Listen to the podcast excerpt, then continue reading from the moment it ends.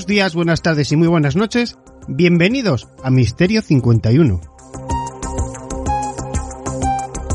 Bienvenidos una semana más a estas dos horas de misterio de historias que compartimos todas las semanas ya desde hace casi tres años, amigos. Que no se dice en un momento. Tres añazos aquí compartiendo historias que, bueno, vivimos con intensidad, con ganas y, y con todos estos cambios sociales que se están dando a día de hoy. Pero vamos a comenzar eh, un poquito extraños esta semana. Seguimos con noticias, seguimos con cambios respecto al coronavirus. Em, y no es solamente el virus este que nos está azotando a todos, ¿no? Este famoso coronavirus de Wuhan, sino además nuevos cambios en esta guerra entre Estados Unidos y China referente al 5G, a Huawei y a todo esto, ¿no? Porque parece ser que España está siendo un impedimento para todo esto, según Donald Trump. Vamos a centrarnos en un momento en estos nuevos datos que se están dando sobre el coronavirus, repasando varias noticias que podéis ver vosotros en cualquier momento en el periódico, en ABC, en cualquier sitio, son más o menos aceptables. Evidentemente no nos van a contar cosas que no debamos saber a este nivel, para eso ya sabéis que tenemos a nuestros médicos de cabecera, a Miguel Ángel Petierra, el cual está trabajando en un nuevo vídeo para su canal de YouTube que yo os recomiendo.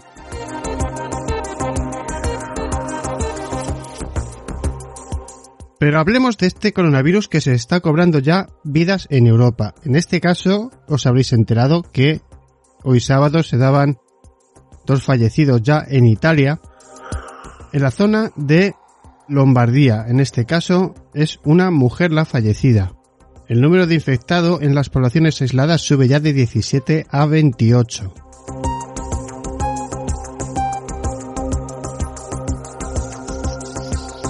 El COVID-19 se ha cobrado la mañana de este sábado la segunda muerte en Italia, después de que una decena de poblaciones del norte hayan sido puestas en aislamiento. La fallecida es una mujer de 75 años que residía en la Lombardía.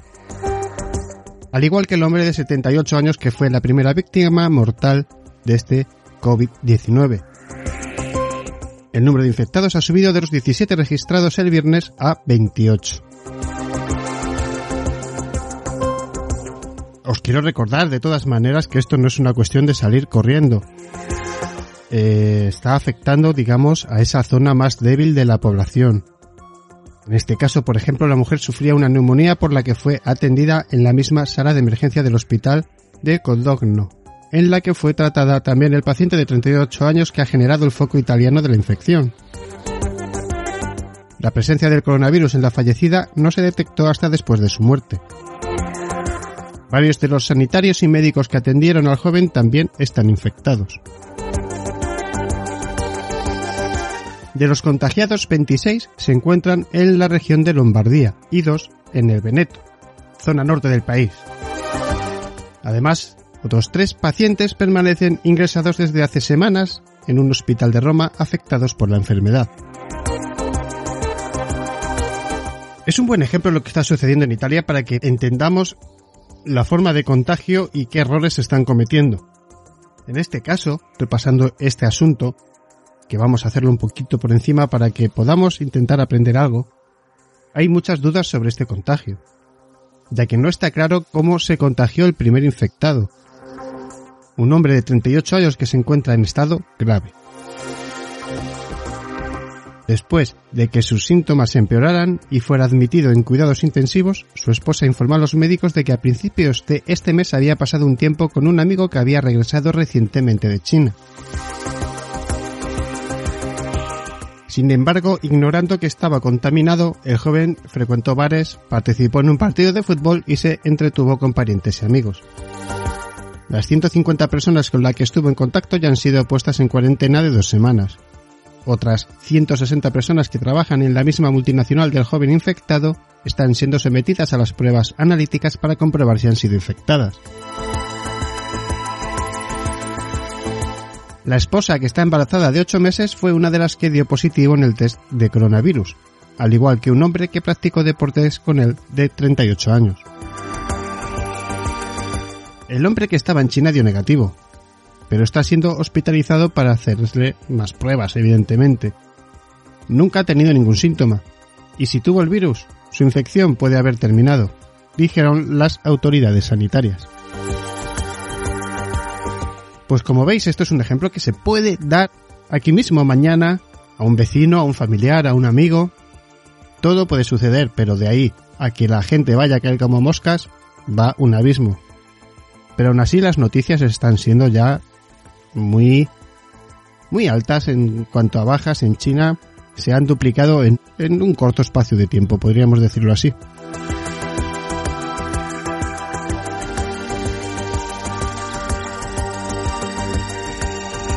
Pero bueno, seguiremos trabajando y seguiremos informando poco a poco según vayamos enterándonos de cosas.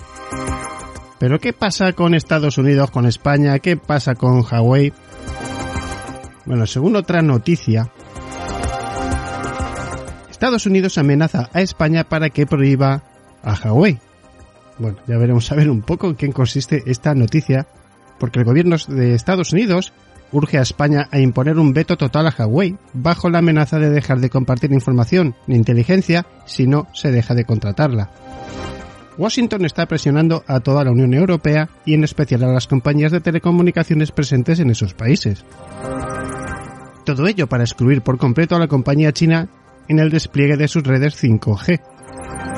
No solamente en el núcleo, como venían haciendo varias operadoras desde hace meses. El secretario de Estado adjunto de Estados Unidos responsable de política de información y comunicaciones cibernéticas e internacionales, Robert Strayer, se ha reunido estos días con las autoridades españolas y europeas para defender la posición del gobierno de Donald Trump y presionar para que los 27 usen la tecnología de compañías de confianza como Nokia, Ericsson o Samsung.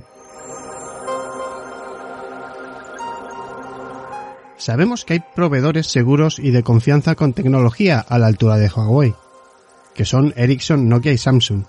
En Estados Unidos estamos usando a esas empresas para desplegar el 5G en docenas de ciudades. Afirmó Strayer este jueves en la Embajada de Estados Unidos en Madrid. El representante estadounidense ha afirmado que si los países deciden usar tecnología no confiable en sus redes 5G, eso pondrá en peligro la capacidad de Washington a compartir información en el más alto nivel. Es una consecuencia desafortunada por el hecho de que no podemos poner nuestra información importante en riesgo de ser accedida por el Partido Comunista Chino. El representante estadounidense se ha mostrado optimista en cualquier caso, siempre con el nuevo marco normativo que aprobó Bruselas el pasado mes de enero con respecto a la ciberseguridad y el 5G. El fabricante chino de telecomunicaciones ha, suscrito hasta la fecha un total de 91 contratos comerciales 5G y ha desplegado más de 600.000 unidades de antenas activas Massive MIMO 5G. Huawei sigue negando las acusaciones de Estados Unidos, al que acusa de querer destruir todo su negocio para acabar con la empresa. Bueno, esto es otro título más, es otro capítulo en la batalla eh, Estados Unidos-China marcas, información, tecnología. No olvidéis que las marcas chinas están arrasando literalmente. Son mejores teléfonos, son mejores en casi todo lo que están haciendo otras marcas a este nivel. Y encima económicamente hablando más baratos, con lo cual, bueno, ¿vosotros qué pensáis? Yo desde luego tengo un Huawei, lo tengo hace ya dos años y medio, Espero que dure mucho más porque es un teléfono increíble, hace gran cantidad de cosas. La gente se está gastando miles de euros en teléfonos, en Samsung y otras marcas que son carísimas y que no le llegan ni a la altura del betún a Huawei, Xiaomi en la relación calidad-precio. Pero bueno, cada uno que haga lo que quiera. Nosotros vamos a comenzar este programa y lo vamos a hacer en breve. Tenemos hoy especial de la Sábana Santa, una cronología que escucharéis eh, en pocos programas. La verdad es que se ha dado muy poco esta cronología tan intensiva. Dato a dato, año a año, haremos un repaso de dónde ha estado y por dónde ha ido la sábana santa para terminar con esta charla con Miguel Ángel Pertierra sobre si el hombre de la síndrome podía estar vivo o no. Esta novedad que un tal médico Ontanilla de cirugía estética daba a conocer hace pocos días, pero que ya nuestro buen Miguel, Miguel Ángel Pertira, había hecho hace unos 10 años. Así que defendamos lo nuestro, que tenemos a gente aquí muy preparada para este tipo de cosas y veremos a ver qué pasa. Por lo que, bienvenidos. Comenzamos.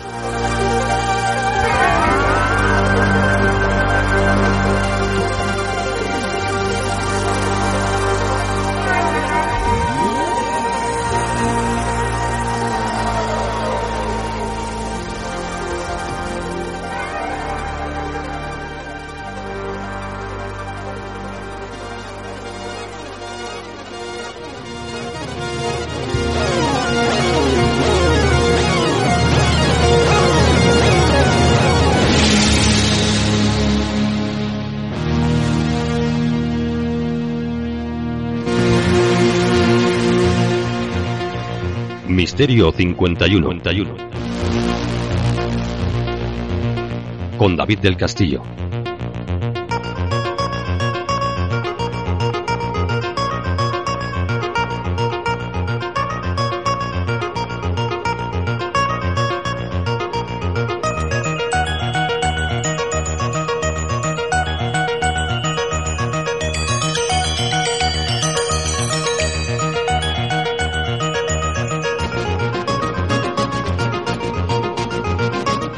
Dicho, mis buenos amigos, comenzamos programa, comenzamos historias, comenzamos con Luis Merino y su sección Fotografía Fantasma. Una fotografía muy especial y muy interesante que os recomiendo que echéis un vistazo al grupo que siempre está ahí y aparte al link de YouTube donde podéis analizar con Luis ese vídeo en directo que él suele subir a YouTube con ese análisis fotográfico. Regresa esta semana con nosotros Misterios de Cuenca con Alberto Muñoz Rodríguez, que nos trae una historia de fantasmas muy pero que muy interesante que os va a gustar, ya veréis. Misterios de Cuenca.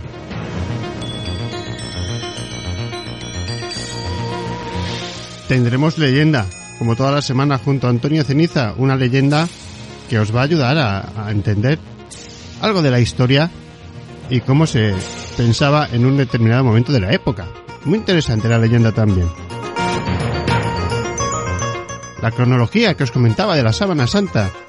Muy interesante la que vamos a hacer ese viaje y luego hablaremos con Miguel Ángel Pertierra del tema que os comentaba al principio de, de bueno, si podía estar vivo, si no podía estar vivo. ¿Qué tipo de análisis para llegar a esa conclusión se hizo hace 10 años por parte de Miguel Ángel Pertierra? Y cerrará nuestro programa, como siempre, Nieves Guijarro con su talismán animal, de esa manera que solo sabe hacer ella.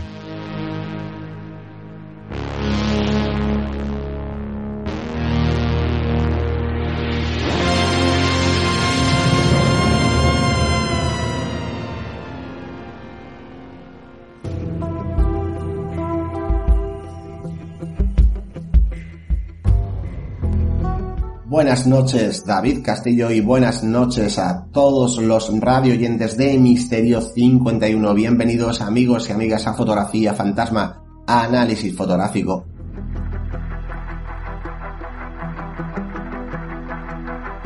Hoy nos llegaba una curiosa fotografía de carrete, fotografía analógica de carrete, desde Japón. Eh, nos han pedido que tapemos, lógicamente, el rostro de, de los niños. Yo en un principio eh, había creado un primer vídeo tapándoles totalmente el, el, rostro, pero me dijeron que no les gustaba cómo, eh, cómo había quedado. Hice una pequeña prueba y se lo mostré a, a, la persona que me lo envió, la cual ha decidido quedar como anónima, en la cual respetamos también mucho. Y bueno, dijo que, que es que quedaba demasiado, demasiado eh, borrosa, lógicamente, al tapar todas las caras de los niños y me pidió eh, que si podía eh, poner una franja negra en los ojos únicamente. Es una fotografía que tiene ya muchísimos, muchísimos años, ¿no? Estos niños de hecho ya son adultos. Eh, la historia cuál es? Pues hombre, que lo de la franja negra, y esto lo digo como pequeño detalle, no lo termino de ver si lo que queremos es eh, tapar un rostro. Y pensando con, coherencia, eh, ¿qué, pasa? Que si yo me pongo unas gafas de sol ya no se me reconoce. Siempre lo he visto un poquito absurdo, pero bueno, a petición de, de este usuario, el cual quiere mantenerse como anónimo y que japonés. Eh, tengo que decir que todo el texto lo he traducido con Google Translate y bueno, a partir de ahí pues lo he adaptado al castellano para poder saber qué es lo que nos indica. Y nos dice que está tomada pues en una escuela de Japón hace ya muchísimos años. Uno de los niños es él. El eh, que está con la clase, estaba con la clase, como digo, ya, ya son todos adultos y se toman eh, pues esta fotografía donde aparece una de las profesoras con dos filas, dos hileras de niños y con máscaras que habían hecho artesanalmente en la escuela pues por motivo de los cables de, la fiesta de los carnavales japoneses, ¿no? De, esa celebración. Y entonces podemos ver en el cristal que se encuentra eh, a mano derecha de la fotografía, justo encima del niño que lleva ese, ese body azul, pues un rostro que parece eh, muy macabro, ¿no? Con tonos grisáceos y que parece, bueno, que parece que se está asomando eh, a través de esa ventana. Podéis ver que hay una línea en medio, esa línea en medio porque esa fotografía se ha doblado, estaba doblada, ¿vale? Y entonces, claro, al, a la presión de la fotografía al final termina con erosión y cuando eh, pasa un tiempo abrimos esa fotografía ya, como digo, de analógica tomada por carrete y, pasada a través de escáner, y bueno, podemos ver que esa línea lo que ha hecho es dividir pues eh, esa fotografía un poco en dos, pero como digo, es el doble de dicha fotografía. Entonces ahí vemos ese rostro que, que él piensa que es un niño, ¿no? Que falleció, o dicen que falleció en esa escuela y cuya leyenda nos cuenta que eh, aparece eh, desde hace muchísimo, muchísimo tiempo por los pasillos de la escuela. Dice que él no recuerda ningún hecho especial. Mientras se encontraba eh, pues, en su infancia en esta escuela no recuerda, eh, sabe que era una historia, una leyenda que se contaba, pero que, hombre, todos intuían que era mentira, hasta que aparece este rostro y que pueden comprobar los padres que ya la guardaron. Eh, cuando una vez que se, se revela esta fotografía de Carrete, vamos a meter los filtros de imagen. Los filtros de imagen efectivamente nos dicen que hay altos grados de transparencia sin contornos definidos, eh, hay muy pocos grados de opacidad, no hay nada de movimiento y no hay ningún aporte lumínico. Hay que tener en cuenta que esto puede ocurrir también y ocurre perfectamente cuando tenemos un cristal. Este, estamos hablando de que este rostro ha aparecido en un cristal. Por eso nos dan esos grados tan altísimos de transparencia. Por ejemplo, por poner uno de los ejemplos, eh, si, eh, si me refiero a los niveles, ¿no? De, de los filtros. Entonces, ¿qué es lo que pasa? Que, hombre, pues tengo una duda porque yo mm, eh, la fotografía es correcta, la fotografía no está manipulada y de hecho he podido comprobar que los píxeles son correctos. Esos píxeles no... Eh, yo pensaba en un principio que se trataba de una, una manipulación, perdón, eh, que se había hecho después de haber escaneado la fotografía. Digo, esto es que han escaneado la fotografía y luego con Photoshop pues le han, le han metido ahí esa especie de rostro. Yo pensé mal, la verdad, pero no. Eh, es correcta, es una fotografía correcta y los píxeles no están tocados, es decir, la información que tenemos respecto a la fotografía es toda correcta. ¿Yo qué es lo que pienso? Pues bueno, la posibilidad lógica que se me ocurre es que se haya tomado eh, esta fotografía y haya surgido este rostro debido a alguna clase eh, de árbol o algo que estuviera cerca de la persona que toma la fotografía y por la lejanía haya salido ese color grisáceo. Yo no creo que esto sea una entidad. Y no por nada, no por no fiarme de la fotografía, no, no tiene nada que ver con eso, sino porque me he encontrado en la web muchísimas, he estado comparando y he visto muchísimas fotografías de este tipo, eh, donde aparecen en Japón esta especie de rostros. Y hay una cosa muy curiosa, todas tienen una eh, gran similitud. Estos rostros todos eh, se parecen los unos con los otros. Y aparecen en muchísimas fotografías. Entonces, si pienso de manera lógica, yo tengo que pensar que no es que se trate de una manipulación, sino que se trata de alguna clase de reflejo que ha aparecido eh, por casualidad en el cristal de, esa escuela. Otra opción que tenemos, que realmente tengamos ahí a un niño, a la entidad de, ese niño que cuentan que vaga por, por, esa escuela. ¿Vosotros qué pensáis? ¿Puede ser una entidad? ¿O pensáis más bien como yo? De manera un poquito más lógica, no vamos a que tenemos el reflejo de algo que está en la lejanía y que ha surgido, o de algo que a lo mejor también está en el interior y que ha tomado esos tonos grisáceos, algún tipo de paridolia, alguna clase de efecto óptico, bueno. Pues hasta aquí el análisis de fotografía de hoy de, como digo, el usuario que no, no ha querido decirlo, fotografía curiosa, analógica, de las pocas que podemos analizar que llegan desde carrete.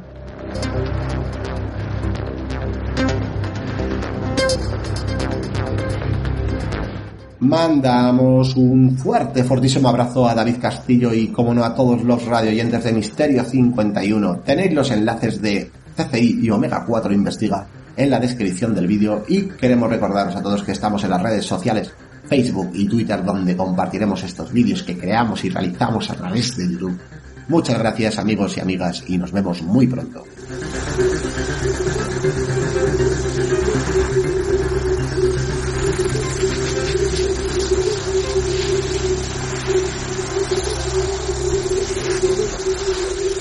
Fotografía, fantasma.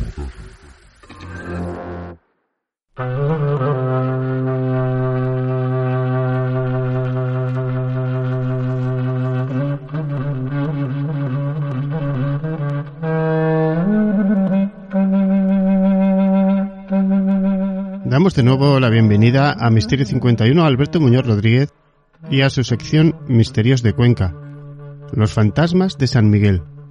Una historia que él tenía guardada hace tiempo para nosotros y que ahora nos trae, para que la degustéis amigos. Os dejo con Alberto y los misterios de Cuenca.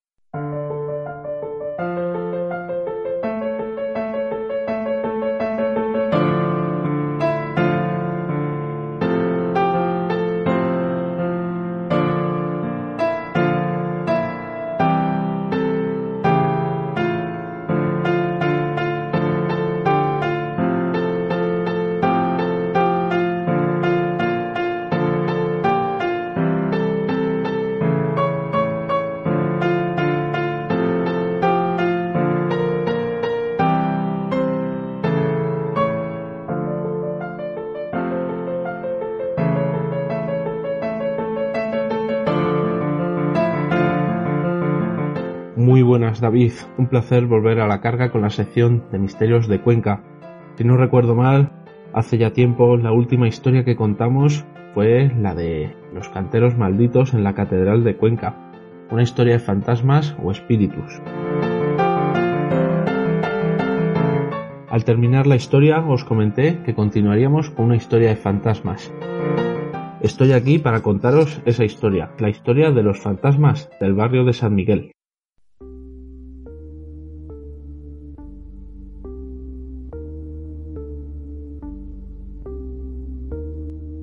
Pero para entender esta historia, David, primero tenemos que remontarnos a un hecho histórico.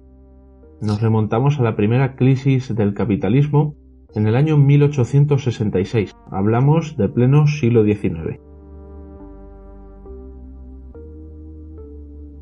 Esta crisis supuso grandes cambios en el gobierno y el mercado negro clandestino de productos de primera necesidad entró en auge, esta crisis produjo que en este mercado negro los productos de primera necesidad, como digo, eh, se vendieran por un precio muy superior al habitual. Os dejo este pequeño detalle de la crisis del capitalismo porque entenderéis todo al final de la historia. Ahora os empezaré a contar la historia de estos fantasmas, unos fantasmas que atemorizaban al barrio de San Miguel. Todas las noches aparecían sombras se oían cadenas, se oían ruidos, chillos. Todo el mundo del barrio, todo el lugar estaba con miedo, estaba alertado. Una de tantas noches encontramos a tres fantasmas que suben la subida de San Miguel y aparecen en la Plaza Mayor. Dos se marchan, dos de estos fantasmas descienden por la calle Alfonso VIII y por la anteplaza hacia la calle de carretería por las curvas de audiencia.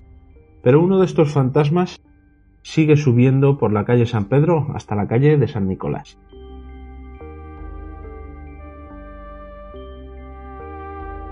Cuando llegan arriba del todo a San Nicolás, se encuentran una pareja de novios. A esta pareja de novios es asustada por este fantasma, pero hay algo más.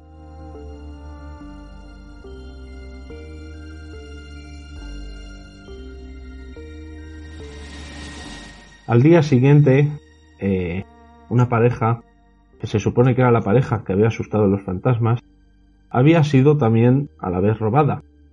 Uno de los testigos que estaba en la calle San Nicolás eh, asegura que el fantasma era muy agresivo y que daba unos gritos desgarradores para asustar a la pareja y asustar a la gente.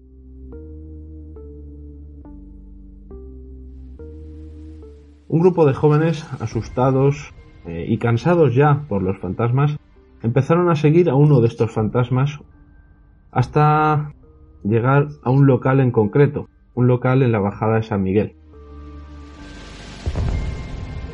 Con el tiempo se investigó ese lugar, ese local, y se descubrió que en él vivían dos mujeres que venían de Madrid, que estaban asentadas en Cuenca, y que lo único que hacían simplemente era leer el futuro y realizar algunas prácticas de espiritismo.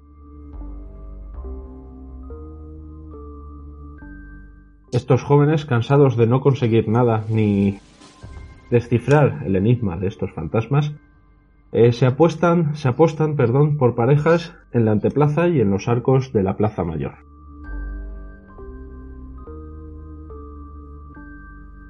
Cuando da la medianoche, aparece uno de estos fantasmas por la zona. Lo atrapan y el resultado fue que era el padre de uno de estos jóvenes disfrazado de fantasma.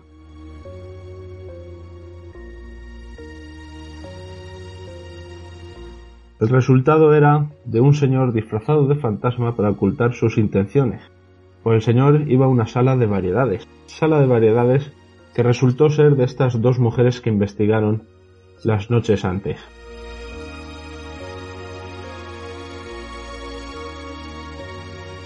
En esta sala de variedades había ludópatas, había borrachos, pendencieros, y todos iban disfrazados de fantasmas. El resultado de esta historia es que con el contexto de la crisis del capitalismo que os he comentado al principio, la escasez de los artículos de primera necesidad subieron el precio. Por lo tanto, los traficantes vestidos de fantasmas vendían productos escasos y realizaban sus delitos por las noches. A esto hay que sumarle esa sala de variedades que tenían las dos mujeres de Madrid, con borrachos y pendencieros disfrazados de fantasmas.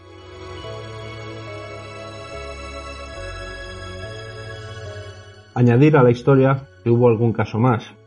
Uno de los casos de uno de estos fantasmas era un viudo que por vergüenza se escondía en, en esos ropajes fantasmagóricos para obtener sexo a cambio de dinero en esa sala de variedades.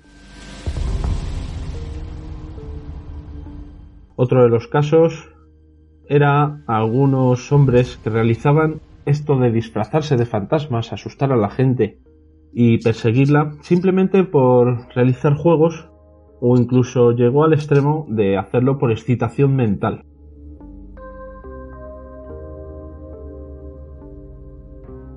y otros, como hemos comentado al principio de la historia, simplemente era para realizar ese robo que se realizó a la pequeña pareja en la calle San Nicolás. Esto nos demuestra que en aquella época, pues las creencias estaban en auge.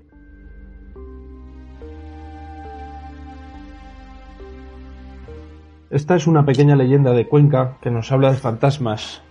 El resultado no tiene nada que ver con estos fantasmas. Y aquí termina la historia de los fantasmas de San Miguel. Es una leyenda de Cuenca que habla de fantasmas, pero como habréis visto, pues no tiene nada que ver con ellos, ¿no? Para continuar siguiendo, leyendo más historias o viendo más historias, os dejo los enlaces de las redes sociales, como siempre. Tenemos la página web misteriosdecuenca.wordpress.com, en Facebook y en iVoox, el Misterios de Cuenca, y por último, en Twitter y en Instagram, en arroba misterios de Cuenca. Un placer como siempre, David, y nos vemos la próxima semana en Misterios de Cuenca.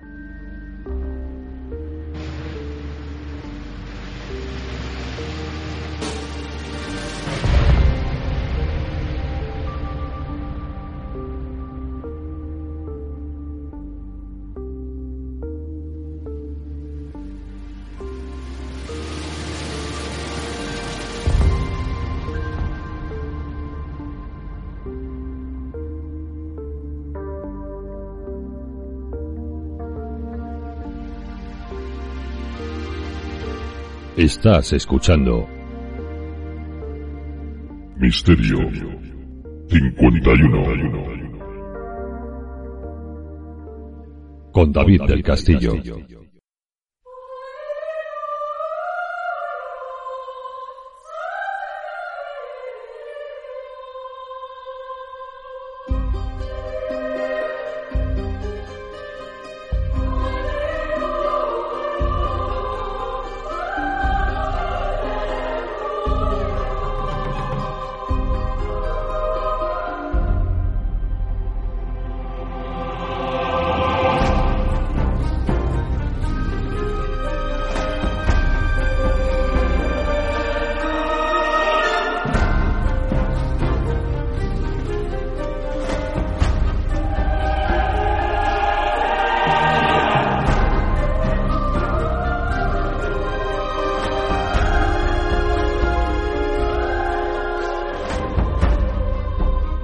Ya os habréis dado cuenta, nuestro programa de esta semana va a ir muy enfocado a la sábana santa.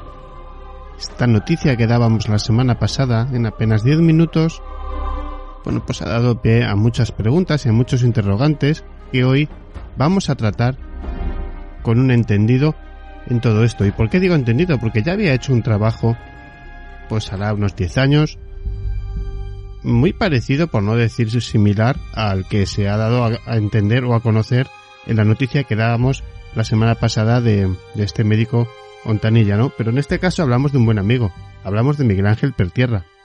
Ya había hecho ese mismo trabajo hace 10 años, con lo cual vamos a hablar con él y que nos cuente.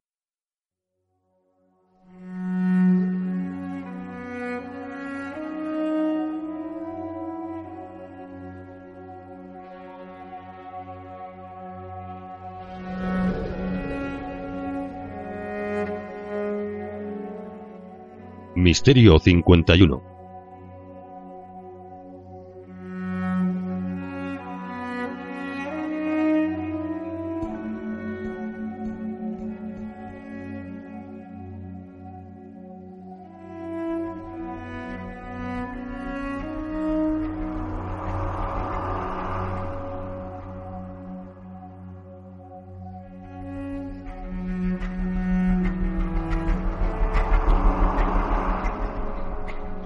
Nosotros antes vamos a hacer un viaje, vamos a hacer un viaje por la historia de la sábana santa. Vamos a intentarlo hacerlo cronológicamente, lo cual va a ser más complicado. Pero ¿qué es la sábana santa? La síndone. Una pálida sábana de lino de aproximadamente 4,5 metros. Podría ser considerada de escaso interés de no ser por sus características manchas de color pardo rojizo sobre su superficie. La imagen de un hombre estirado con las manos cruzadas se adivina sobre su tela. Con las vistas frontal y posterior de la cabeza encontrándose justo en medio del sudario, lo que sugiere que está envolvió un cadáver. Desnudo por ambos lados, de la cabeza a los pies. Las imágenes del lienzo revelan incontables y terribles heridas en el cuerpo, cuchilladas, carne arrancada, perforaciones y marcas de azotes. Estas huellas indican para los defensores de la autenticidad de la sábana santa la evidencia de la crucifixión y la descripción bíblica de la muerte de Jesús.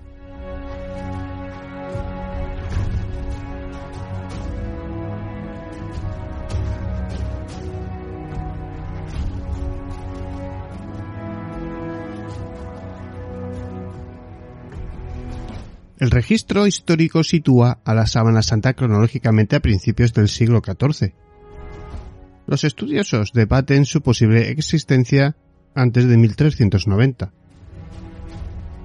definiendo el periodo anterior como muy turbio, bastante turbio diría yo.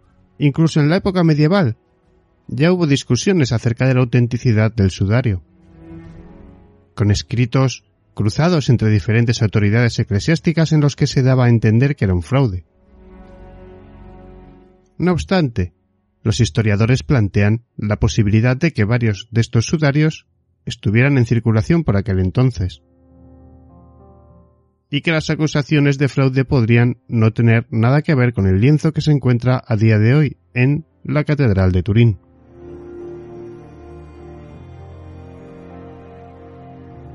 La existencia de este sudario está bien documentada desde el siglo XV, más o menos. Fue transferida formalmente a la Casa de Saboya en 1453 y sufrió fuertes daños en un incendio.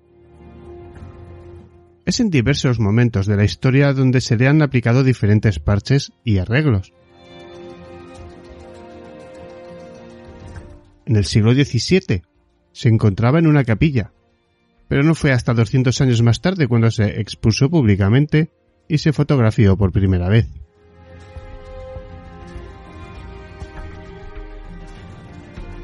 Fueron estas fotografías las que provocaron que el sudario dejara de ser una simple reliquia para convertirse en una auténtica sensación.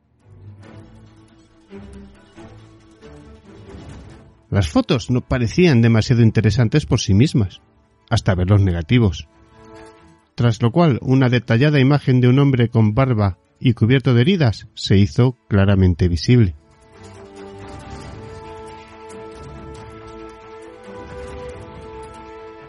Se había sospechado hasta entonces que las manchas y las imágenes habían sido pintadas sobre el lienzo de lino por algún artista en cierto momento de su historia.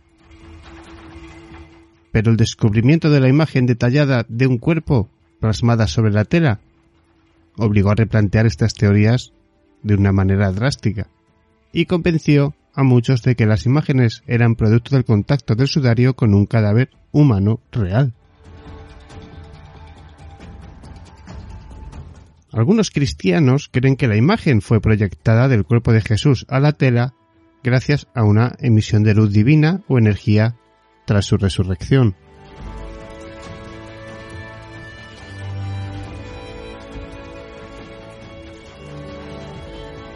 Si esto fuera así, si esta fue realmente la mortaja que envolvió el cuerpo del Jesús de Nazaret histórico, habría que datar el sudario aproximadamente en el año 30 después de Cristo, fecha bíblica de la muerte de Jesús. Bueno, sobra decir que esta datación no coincide con el registro histórico, que es bastante posterior, ni con las investigaciones científicas más modernas realizadas. En este breve repaso, antes de entrar en la cronología de la sábana santa, vamos a ver un poquito por encima qué tipo de exámenes científicos se han dado y hay algunas revelaciones bastante sorprendentes. Se han llevado a cabo diversas pruebas sobre la sábana santa de Turín desde que se permitió por primera vez a los científicos investigarla en 1969. Lo que incluye exámenes físicos, análisis químicos y dataciones mediante radiocarbono. Los exámenes iniciales condujeron a la formación en Turín de una comisión de 11 miembros integrada por científicos y asesores. Y en 1977 vio la luz el Strong of Turing Research Project o STARP, proyecto de investigación de la Sábana Santa de Turín.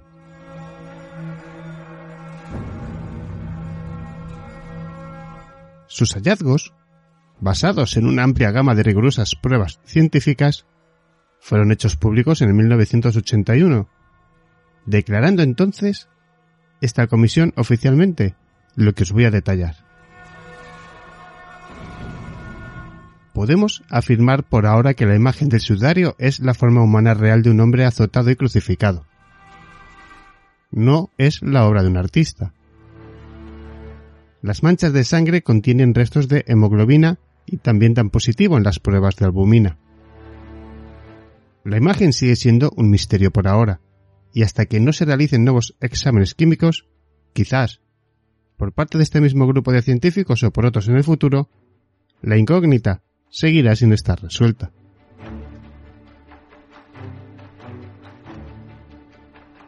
Hay que reseñar que los investigadores no encontraron rastro alguno de pigmentos artificiales, lo que significa que la imagen fue proyectada a partir de un cuerpo humano real. a lo que la pregunta de cómo se hizo, cómo ocurrió este hecho, la verdad es que a día de hoy sigue sin respuesta.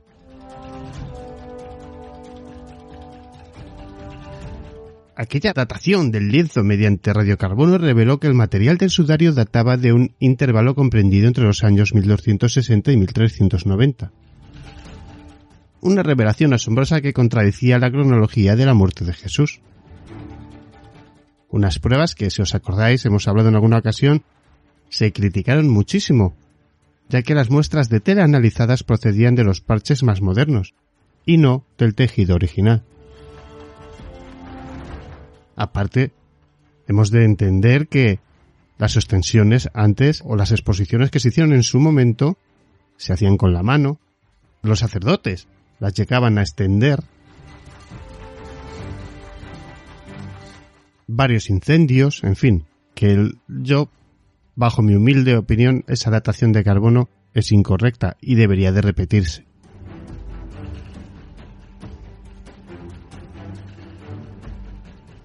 Lo que está claro es que tiene una vida apasionante y ahora sí, si os parece, vamos a hacer esa pequeña visita cronológica a la sábana santa.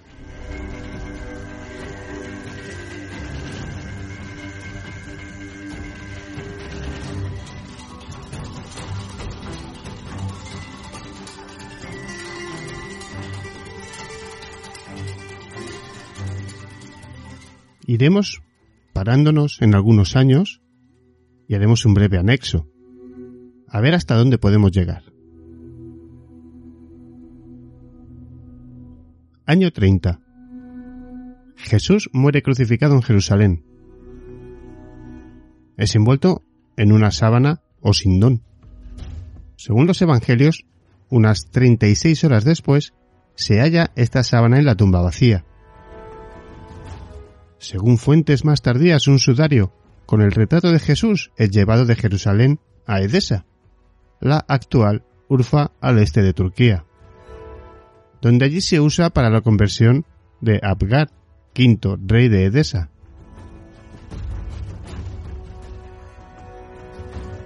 Pero después de que su hijo volviera al paganismo, aquí se le pierde la pista.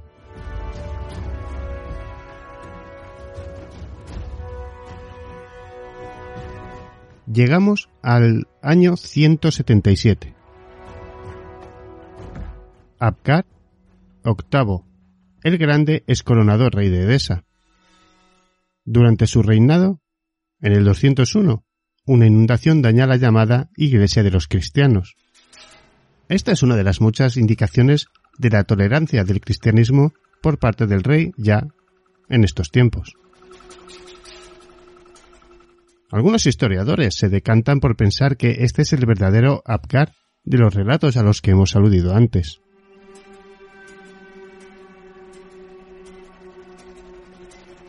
Año 216. Cuatro años después de la muerte de Abgar VIII, Edesa es absorbida por el Imperio Romano, terminando así su monarquía y por tanto el periodo en el que el sudario con la imagen de Jesús habría sido traída a la ciudad.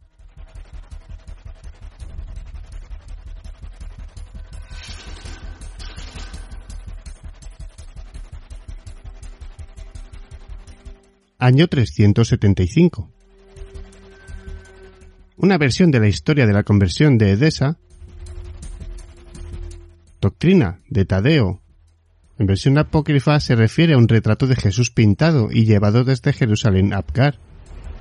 Sin embargo, las descripciones de los peregrinos de la ciudad en ese mismo tiempo no hablan del paradero de este objeto, ni siquiera de su propia existencia.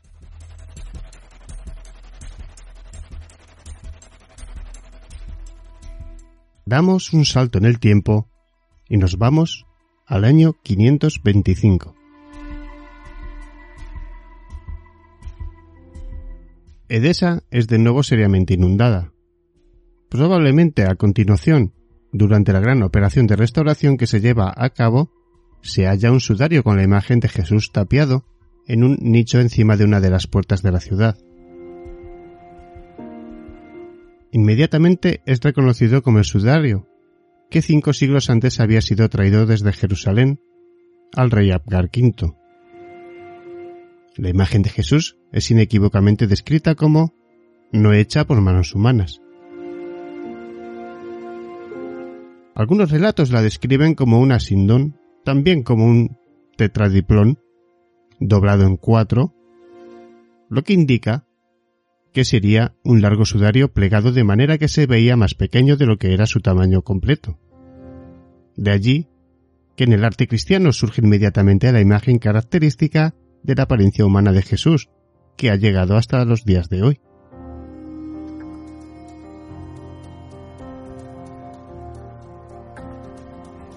Año 569.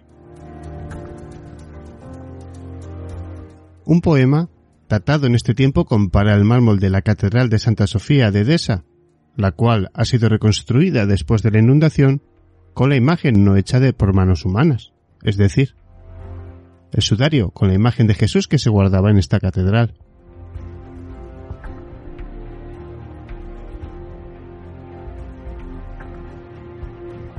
Año 723. Comienzo de la iconoclastia.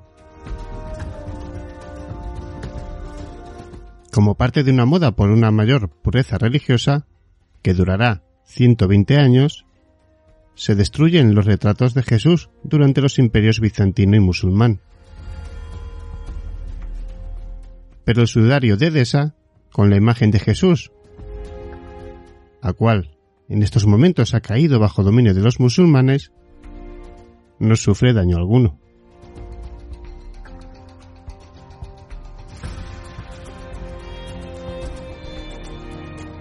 Ya estamos llegando, fijaos, en torno al año 1000, pero hacemos una breve parada en 943.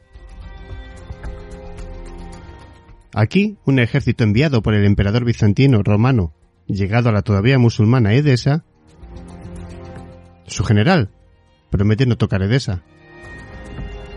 Pagar una gran suma de dinero y poner en libertad a 200 prisioneros musulmanes a cambio del sudario con la imagen de Jesús. Después de muchas negociaciones, se llegó a un acuerdo. El sudario es llevado a Constantinopla, donde el 15 de agosto del 944 es recibido en la ciudad con grandes celebraciones se acuerda una festividad propia el día 16 de agosto. Por el celo con que se conserva el sudario, según el pensamiento ortodoxo del Este, no hay abstenciones públicas.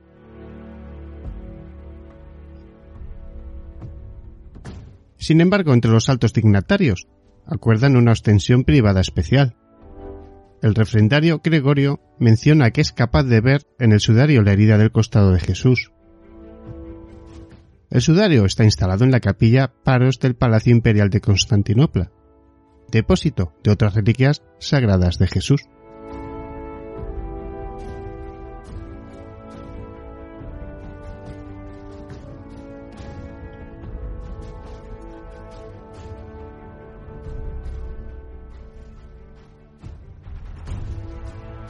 Continuamos nuestro viaje por la cronología de la Sábana Santa damos un pequeño salto y llegamos al año 1130. Documentos de la Europa del Este, narrados por el monje de Normandía Orderic Vitalis, y otros documentos se refieren al sudario de Edesa con la imagen de Jesús y a la impronta de su cara.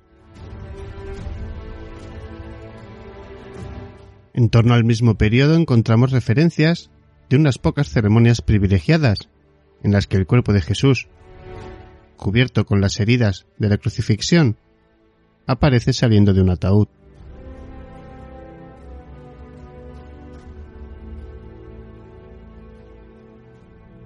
Dando unos pequeños saltos más en el tiempo, esta vez menos distancia, ya vamos agrupando más información.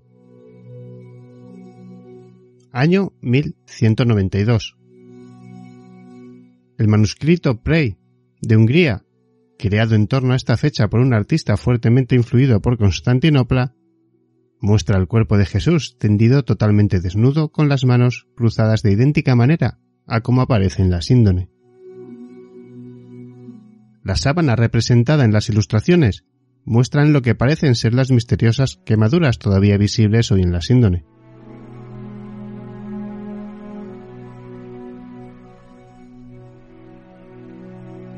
Año 1203. El caballero cruzado Robert Clary, en la ocasión en que él y sus compañeros fueron invitados a Constantinopla, declara que en la iglesia de Santa María de Blanquerna, lugar de reunión en tiempos de crisis, ha visto el sudario en el que fue envuelto nuestro Señor. Y añade, cada viernes se extendía para que todos pudieran ver la figura de nuestro Señor.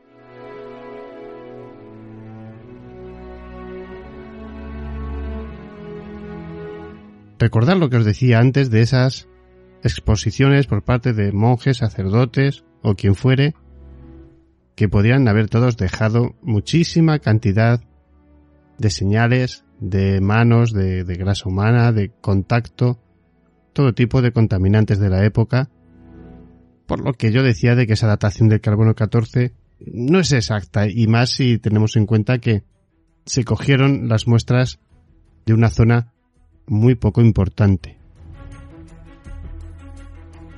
Como vais a poder comprobar hasta nuestros días, la cantidad de información es exponencial. Damos saltos ya muy pequeños en el tiempo y nos vamos a 1205-1306, donde hay un siglo de silencio respecto al paradero de la síndone, excepto solo por los documentos de la Orden de los Caballeros Templarios que daban culto a un misterioso hombre con barba en encuentros secretos. ¿Sería esta una de las pruebas de aquellos tesoros encontrados por los templarios? Se halla también una pintura que, con características sindónicas en el entorno de una casa templaria, en Templecombe, Inglaterra, sugiere que esta cabeza habría sido el rostro de la síndone.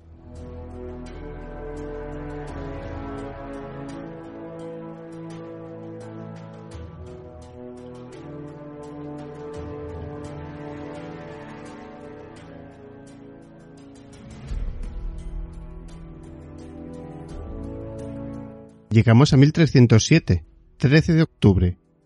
Por orden del rey francés Felipe el Hermoso, los templarios son arrestados por herejía, incluyendo idolatría de la cabeza, un objeto que a pesar de que los arrestos se llevaron a cabo por sorpresa, nunca se encontraría.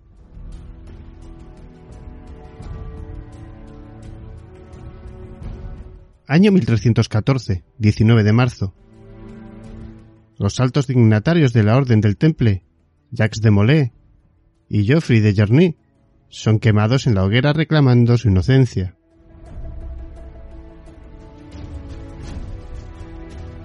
Cuarenta y un años después, ya en 1355, según el Memorándum de Arcis, en torno a esta época se tienen las primeras ostensiones de la síndone.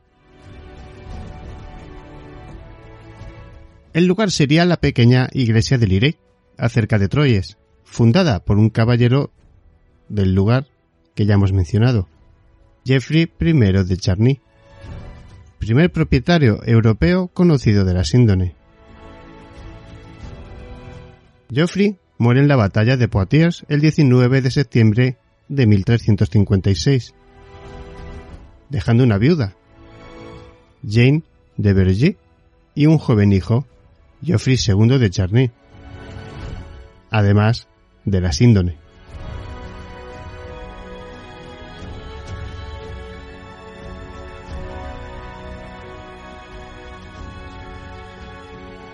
Es en el año 1389, un 15 de agosto, cuando la Guardia Real llega a Liroa, donde Geoffrey II de Charny ha estado exponiendo la síndone como la auténtica sábana que envolvió a Jesús.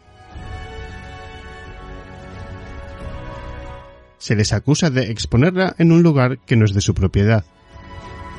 Y es en ese mismo año cuando el obispo Pierre de de Troyes escribe un enérgico memorándum al antipapa francés Clemente VII, afirmando que la síndone ha sido puramente pintada y pidiendo que las ostensiones sean suspendidas petición que sería rechazada.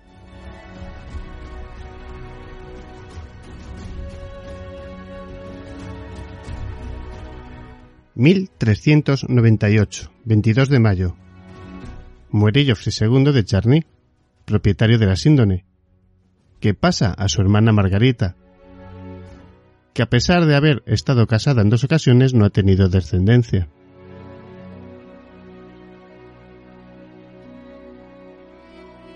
En 1418, un 6 de julio, tenemos una época de guerra, guerras con Inglaterra. Por motivos de seguridad, la síndone es trasladada de Lirey al castillo de Montfort, propiedad del segundo marido de Margarita de Charny, Humbert, conde de la Roche, y luego a Saint-Hippolyte, cerca de Suiza.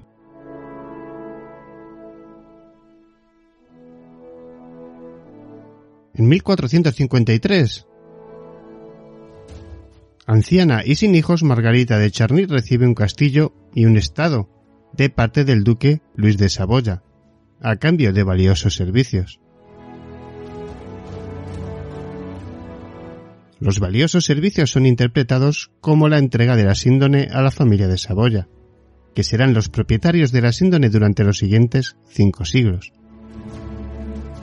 ¿Os acordáis de lo que os comentaba al principio?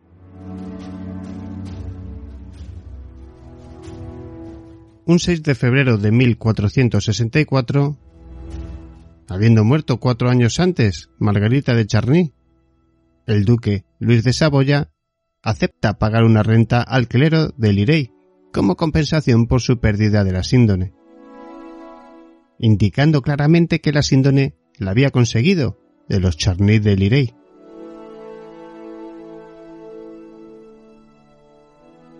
Llegamos a los años 1502 y 1506. El 11 de junio de 1502 se inaugura un nuevo emplazamiento permanente para la síndone. La Saint Chapelle, especialmente construida en Chambéry para albergarla. Y es en 1506, un 21 de abril, cuando el Papa Julio II establece el día 4 de mayo como festividad propia de la síndone. Este será el día del año en que se mostrará la síndone ante el gran público. Como veis, las informaciones se aceleran en el tiempo, las ostensiones son cada vez más concurridas hasta llegar al punto de ser expuesta al público. El 10 de agosto de 1509 se guarda la síndone en un magnífico cofre de plata, especialmente encargado para ella por la esposa del duque de Saboya, Margarita de Austria, princesa de los Países Bajos. En 1532 se desataría un 4 de diciembre un gran fuego en la Santa Capel de Chamberí. Sin tiempo para pedir a los custodios la llave para abrir la reja de hierro que protegía la Sindone, esta es rescatada por la habilidad y valentía de un herrero local, que si bien lo conseguiría, lo haría, pero con serios daños, ya que, esto ya os lo he contado al principio, una gota de plata fundida del cofre de Margarita de Austria chamusca una esquina de la síndone. Una marca que permanecía y permanecerá a lo largo de la historia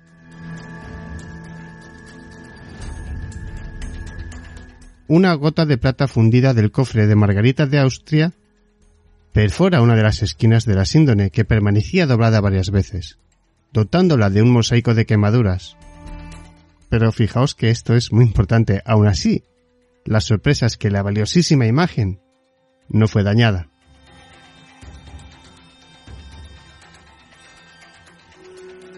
Pocas veces en ningún programa habréis escuchado una cronología tan detallada, sobre todo de, de la sábana santa, de la síndone. La verdad es que os podéis dar cuenta que según nos vamos acercando a nuestros tiempos, nos tenemos que ir parando en más fechas. Yo creo que es importante ya que no hemos hecho en Misterio 51 un especial nunca sobre esta reliquia, hemos comentado algunas cosas alguna vez. Y hoy quería hacer estas paradas estos años porque en cada uno sucede algo en este maravilloso viaje de esta gran reliquia que es la síndone. En 1535, la invasión de las tropas francesas hace necesario que la síndone sea movida de Chamberí. Su itinerario durante los años siguientes incluye Turín, Milán, Vercelli y Niza.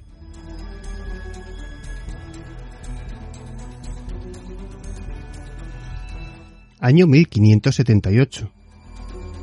La síndone se traslada a Turín para evitar que el cardenal San Carlos Borromeo cruce los Alpes hasta Chamberí, después de que Milán sufriera una terrible plaga. Excepto en tiempos de guerra o peligros parecidos, la Catedral de Turín será la nueva casa de la síndone. Permanecerá en el altar, en un lugar especialmente construido para ella.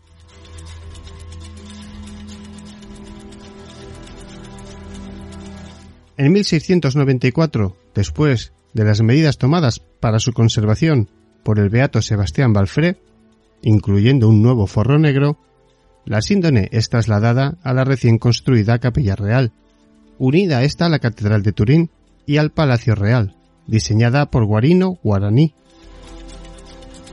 Es depositada en una urna especialmente construida para ella sobre el altar de la capilla, que será su ubicación los tres siglos siguientes. Es importante recordar la fecha que os daba hace un momento, la de 1534, porque va a ser importante. Retrocediendo estos pequeños pasos, quiero recordar esta, fecha porque es cuando las monjas clarisas reparan la sindone. Le cosen la tela de Holanda por detrás y ponen remiendos a las quemaduras más vistosas porque esto luego generará muchas controversias, bueno, que ya sabréis vosotros, mis buenos amigos, que lo habréis escuchado muchas veces, ¿no? Continuamos viaje.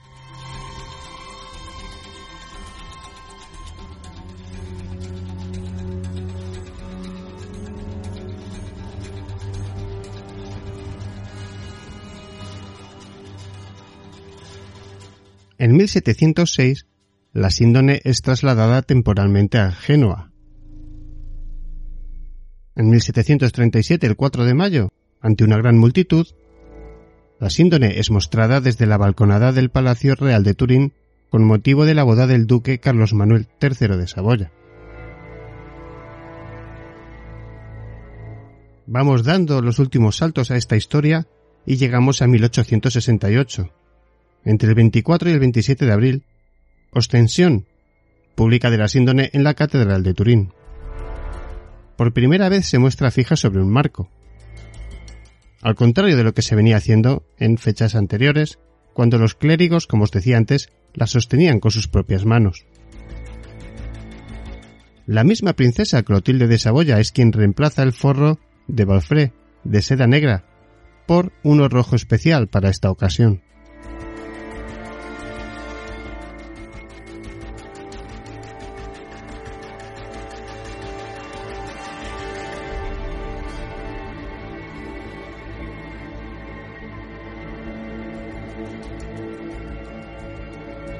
Entre el 25 de mayo y el 2 de junio de 1898 tenemos la ostensión pública de la síndone en la Catedral de Turín en conmemoración de los 50 años de la familia de Saboya como reyes de Italia. El 28 de mayo la síndone es fotografiada por un concejal local y hábil aficionado a la fotografía, el ya archiconocido para los sindonólogos Secondo Pía, donde se produciría el magnífico y grandioso hallazgo como ya sabréis, ese revelado por primera vez la extraordinaria fotografía en negativo. Sería quizás el mayor hallazgo en todas estas investigaciones que se han dado a lo largo de la historia. Un 21 de abril de 1902, el profesor de anatomía Yves Delague, agnóstico, presenta una ponencia en la Academia Francesa de las Ciencias defendiendo que la síndone es médicamente convincente. Ha envuelto un auténtico cuerpo crucificado.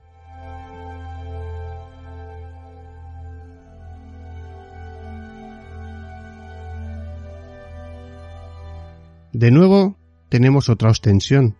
En 1931, entre el 3 y el 24 de mayo, la ostensión pública de la síndone, de nuevo en la Catedral de Turín, como parte de las celebraciones con motivo de la boda del príncipe Humberto de Saboya. Más tarde, proclamado rey Humberto II.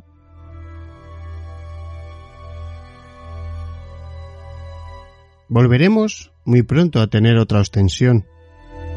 Será del 24 de septiembre al 15 de octubre del año 1933 con motivo del Año Santo. Ya vamos terminando, mis buenos amigos, ser pacientes, estamos ya en 1939, en septiembre, y es aquí ya cuando llegamos a una época por todos conocida.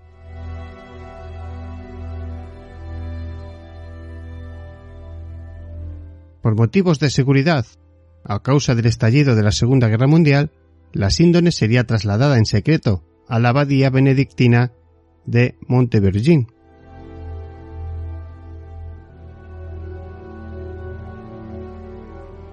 ...1946...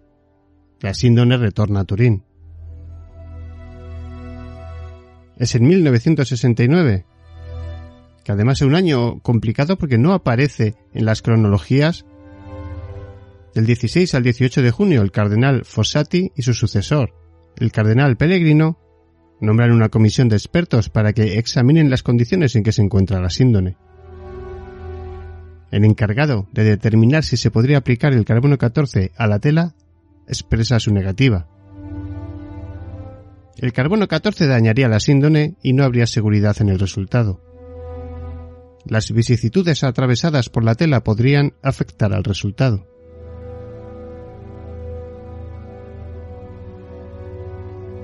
En 1973 suceden varias cosas. Tenemos el 22 de noviembre, en una habitación especialmente preparada en el Palacio Real de Turín, la síndone será expuesta a un grupo limitado de periodistas y otras personas. Esta será la única ocasión conocida en la que la síndone ha sido expuesta verticalmente. El 23 de noviembre será, por primera vez, la síndone mostrada en color en televisión. Y el 24 de noviembre, una comisión de expertos estudiaría en secreto la síndone. El profesor belga Gilbert Ruiz, experto en tejidos, tomará una muestra de una esquina de la síndone.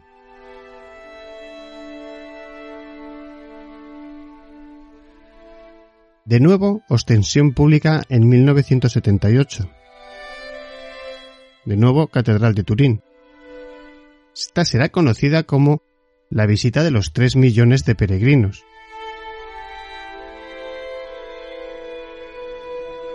Del 8 al 13 de octubre será llevada a cabo un intensivo examen científico.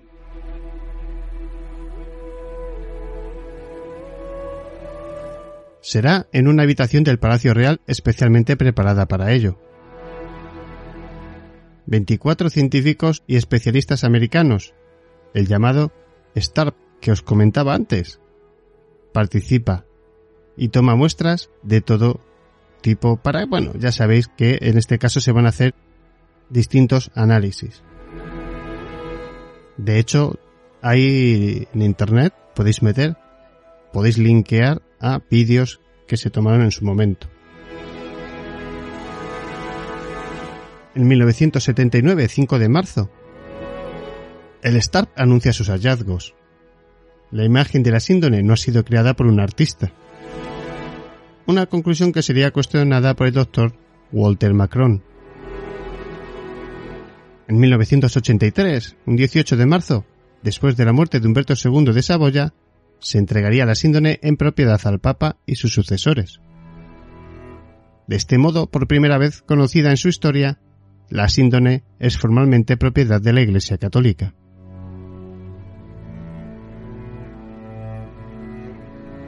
En 1988, un 21 de abril, en presencia de los responsables de los laboratorios de datación por radiocarbono de Arizona, Oxford y Zurich, el profesor Giovanni Ricci corta un trozo de la esquina izquierda de la síndone. Esta es cuidadosamente dividida para que cada laboratorio reciba una muestra. El 6 de mayo, de la muestra recibida por el laboratorio de Arizona resulta la fecha de 1350. Y en los meses siguientes, Zurich y Oxford llegan a fechas similares. El 13 de octubre, la datación por radiocarbono se sitúa entre 1290 y 1390. Llegamos al año de 1993, un 24 de febrero, la síndone todavía, en su ubicación tradicional, es movida de su lugar habitual en la capilla real e instalada temporalmente en una nueva urna detrás del altar de la Catedral de Turín.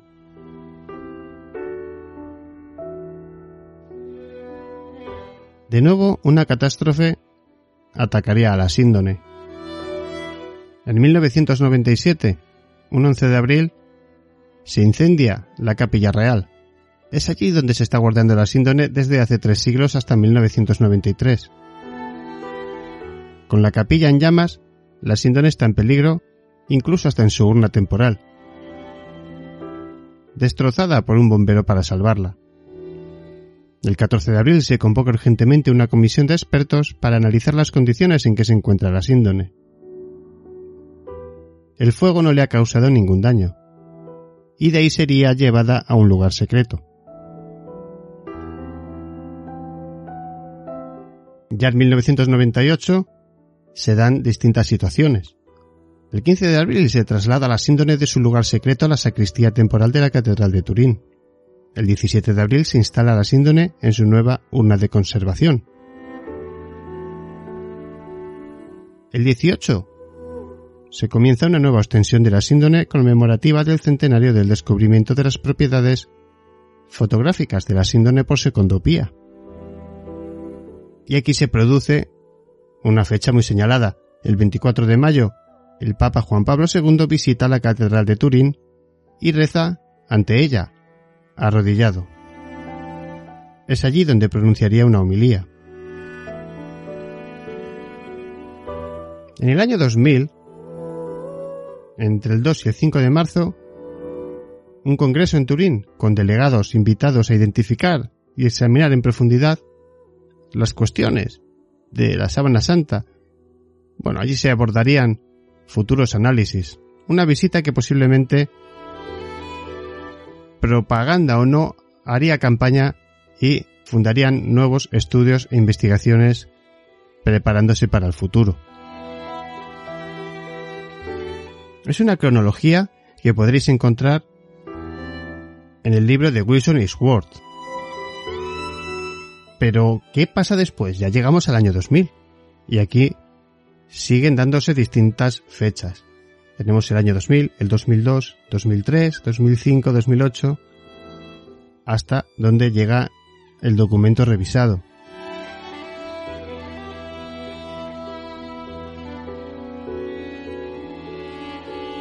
En el año 2000, por ejemplo, se da la cuestión de que es la última ostensión del milenio y, por cierto, la más larga de la historia reciente de la síndone.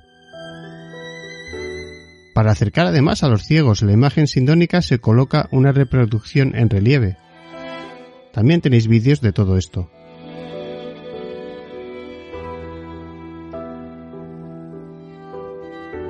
En 2002, un equipo dirigido por la experta textil Flori Lemberg y autorizado por el arzobispado de Turín procede a restaurar la síndone en la sacristía de la Catedral de Turín. Lo hacen en el más absoluto secreto. Es aquí cuando se suprime el forro o tela de Holanda y los 30 remiendos que cosieron las clarisas de Chambery en 1534. Se observa la parte posterior del lienzo y se realiza por primera vez un atlas digital de las dos caras de la sábana. Se retiran los detritos orgánicos, polvo y suciedad acumulados en el lienzo y el forro. Y se estira el lienzo para eliminar las arrugas. Además se criticó mucho porque evidentemente se realzó de una manera importante la imagen. En 2003, el 18 de junio, se hace una extensión de carácter privado para determinadas personas, entre ellos parte de la familia Saboya.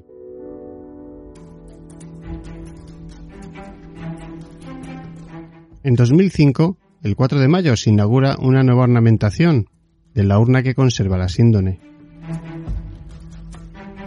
Y en 2008, el 2 de junio, ante 7.000 fieles turineses congregados en el aula Pablo VI del Vaticano, el Papa Benedicto XVI anuncia una extensión pública de la síndone para primavera de 2010.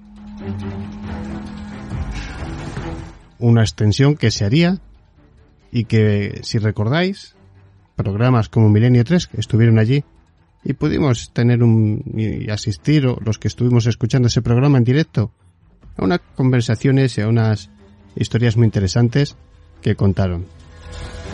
Pero vosotros qué pensáis de toda esta charla, de todo este... Bueno, para algunos habrá sido un rollazo, ¿no? Pero para aquellos que no conocían en profundidad la cronología de la sábana santa, como veis, es importante, aunque sea una vez en la historia, pararse un poco a pensar en todos estos viajes que ha dado. ¿Verdad? ¿Mentira? ¿Un acto de fe? ¿Vosotros qué pensáis? Nosotros vamos a preguntarle a nuestro médico especialista Miguel Ángel Pertierra sobre su trabajo de hace 10 años y estas nuevas observaciones de este médico Ontanilla que dicen que podría ser, que podría estar vivo o que se ven como retazos de vida y una serie de informaciones eh, muy importantes que pueden dar y aportar algo de luz a todo esto. Pero antes, eso sí, de hablar con Miguel Ángel Pertierra, vamos a escuchar para descongestionar un poco de todo esto de la síndone, a nuestro compañero y amigo con su leyenda, Antonio Ceniza, para que podamos relajarnos un poco y luego volvemos con el tema de la síndone.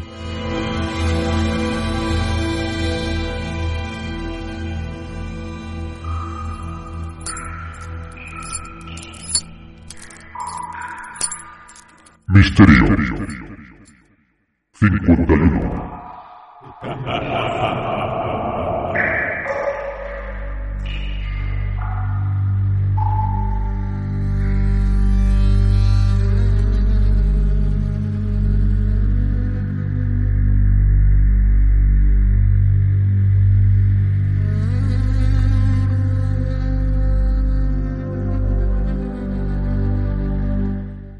amigos de Misterio 51.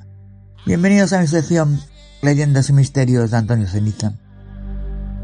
Hoy os voy a hablar de los Yanxi, los vampiros de China. Los Yanxi son unos seres de los generalmente denominados como no muertos, que encontramos en el folclore chino. Aunque su nombre original chino se traduce a menudo como vampiro, zombie o fantasma, su significado literal es cadáver rígido. Estas criaturas pueden ser identificadas por su vestimenta habitual, el uniforme de un funcionario de la dinastía Kim. Además, los Yanxi son también reconocibles por su postura y forma de moverse. Los brazos de estos seres están constantemente extendidos, al parecer debido al rigor mortis, y en lugar de caminar se mueven dando saltos. Como resultado de la rigidez de sus cuerpos existen muchas formas de que un cadáver se convierta en un Yanxi así como muchas maneras de derrotarlas.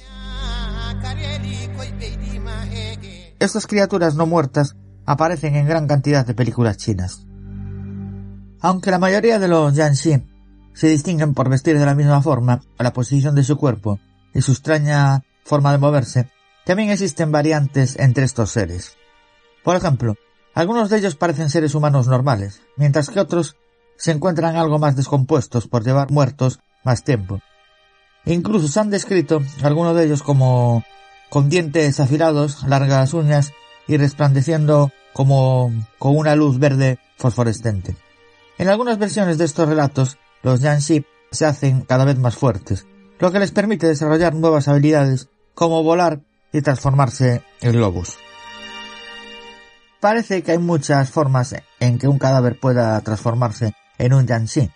Por ejemplo, según una de las versiones de este mito, se crea un Yanxi cuando un individuo sufre una muerte violenta, como por ejemplo suicidio, horca o ahogamiento. Este tipo de muertes provocan que el alma no pueda abandonar el cuerpo, lo cual tiene como resultado un cadáver animado. Según otra creencia, un cadáver puede convertirse en un Yanxi si no se le entierra como es debido. Por ejemplo, si en un enterramiento se pospone tras la muerte, el difunto no encuentra reposo y regresa para aterrorizar a los vivos. Otra supuesta forma en que se crea un Yanxi es cuando un cadáver no se descompone ni siquiera tras ser enterrado.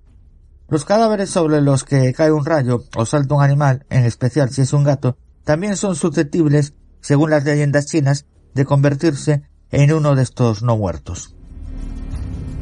Las historias y leyendas sobre los Yanxi no carecen totalmente de fundamento. Durante la dinastía Qin se procuraba repatriar los cadáveres de los trabajadores chinos que morían lejos de sus casas para que pudieran ser enterrados en su lugar de nacimiento. El objetivo de esta práctica era que los espíritus no llorasen en su tierra natal. Parece que hubo comerciantes que se especializaron en aquella época en la manipulación y el transporte de los cadáveres hasta su hogar ancestral.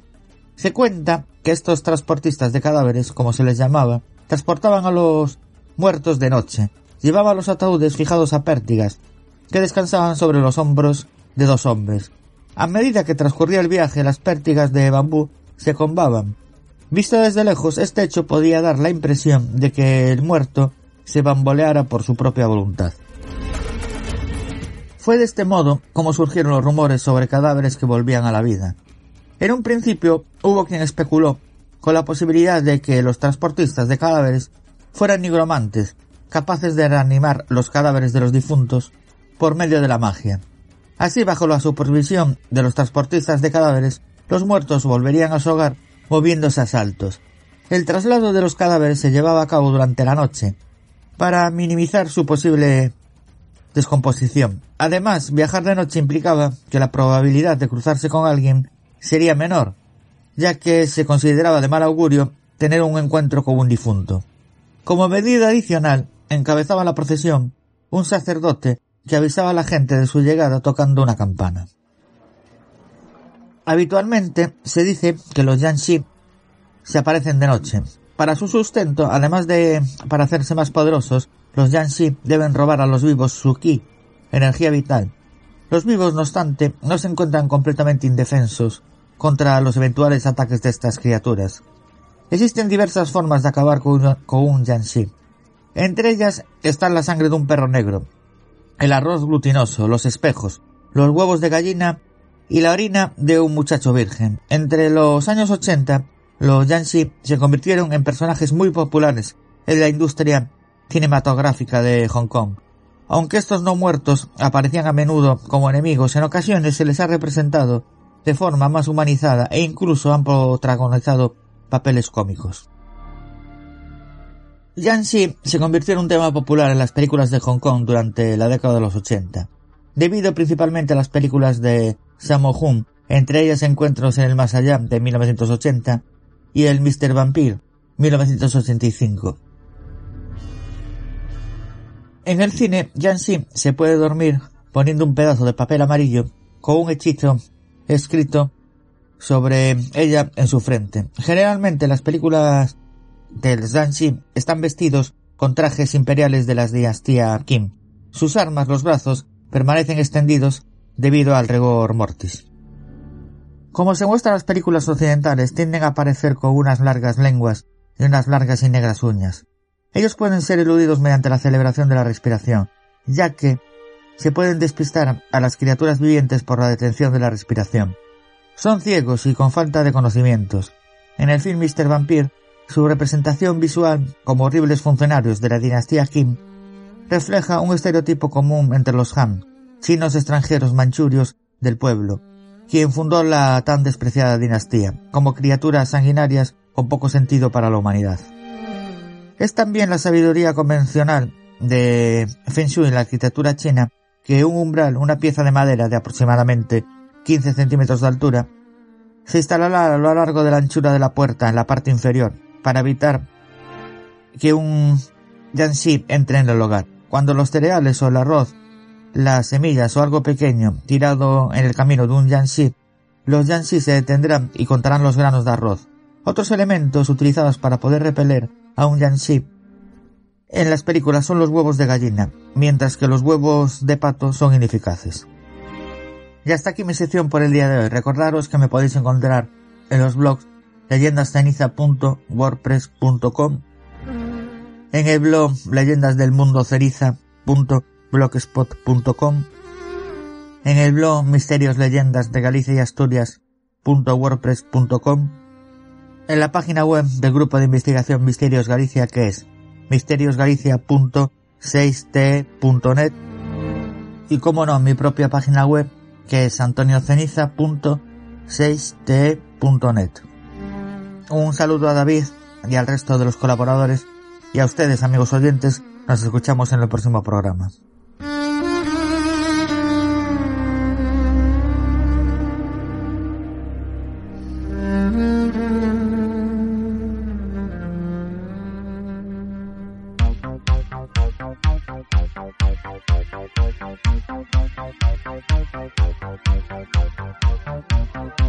Muchísimas gracias, Antonio Ceniza, por esa leyenda tan maravillosa, como ya os decía, muy, muy, muy entretenida. Comentamos una noticia breve de tecnología, de ciencia, y pasamos a nuestra charla con Miguel Ángel Pertierra sobre la sábana santa de Turín.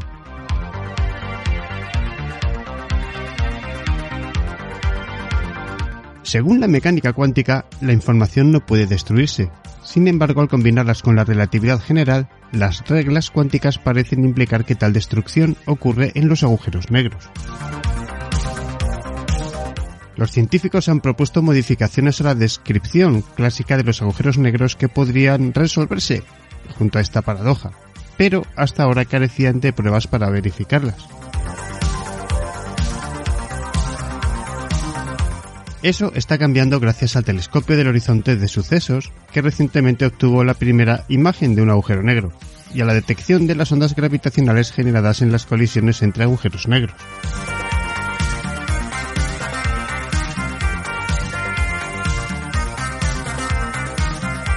El 10 de abril de 2019, la humanidad atisbó por primera vez un agujero negro. El telescopio del horizonte de sucesos EHT una red de telescopios distribuidos por todo el planeta difundió la imagen de lo que parece un agujero negro 6.500 millones de veces más masivo que el Sol, situado en el centro de la cercana galaxia M87.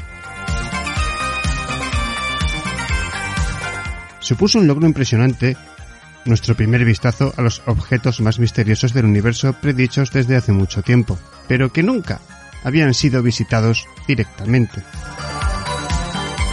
Lo más emocionante es que esta imagen y otras observaciones ya están empezando a proporcionar nuevas pistas sobre uno de los misterios más profundos de la física.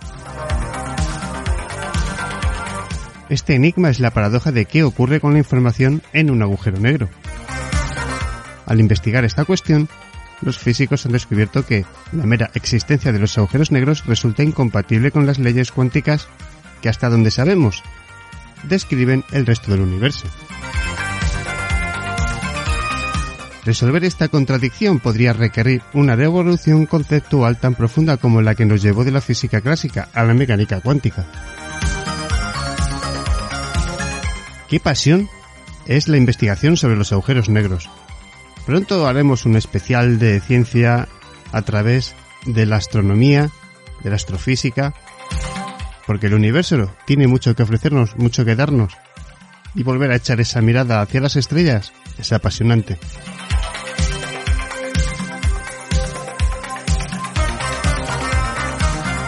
Vamos a hablar con Miguel Ángel Pertierra, vamos a pasar a ese otro apartado de la sábana santa. El hombre de la síndrome. Vivo, muerto, síntomas de vida.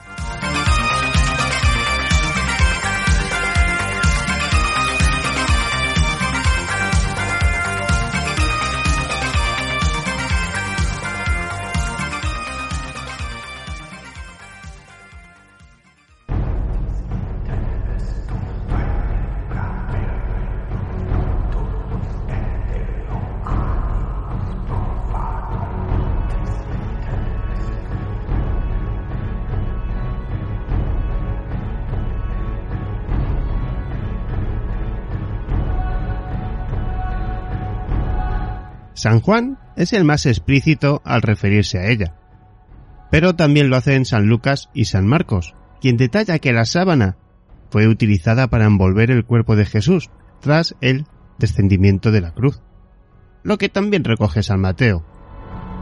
No deja de ser curioso que los cuatro evangelistas mencionen un detalle que por lo demás no era excesivamente relevante, si no fuese quizás por el hecho de que estaba destinado a desempeñar un cierto papel en la historia posterior.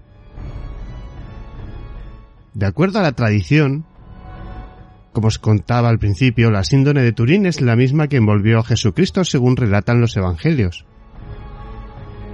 Nada se nos dice de lo que le sucedió a dicha sábana tras la desaparición del cuerpo de Jesús en el sepulcro.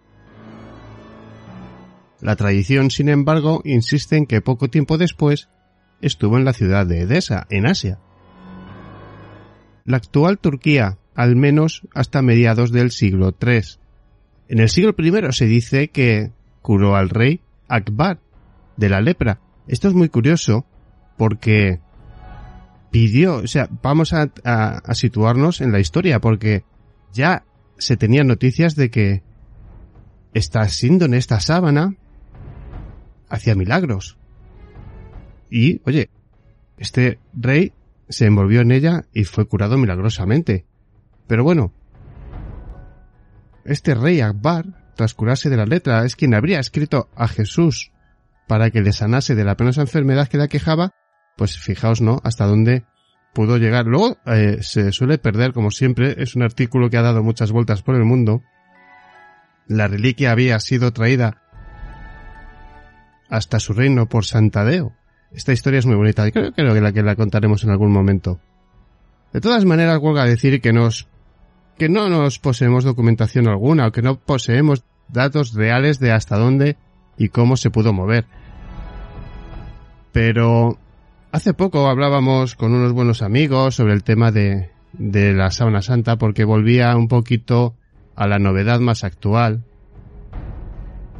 Y el trabajo de un médico, cirujano, eh, yo creo que era de estética, pues daba una, una serie de ideas de que, de que bueno, de que podía estar vivo, de que de, se podía haber levantado o que eran síntomas de levantarse, una serie de cosas que vamos a ir viendo paso a paso porque esto es un trabajo que aunque no lo parezca, ya estaba hecho hace unos años por un buen amigo de la casa.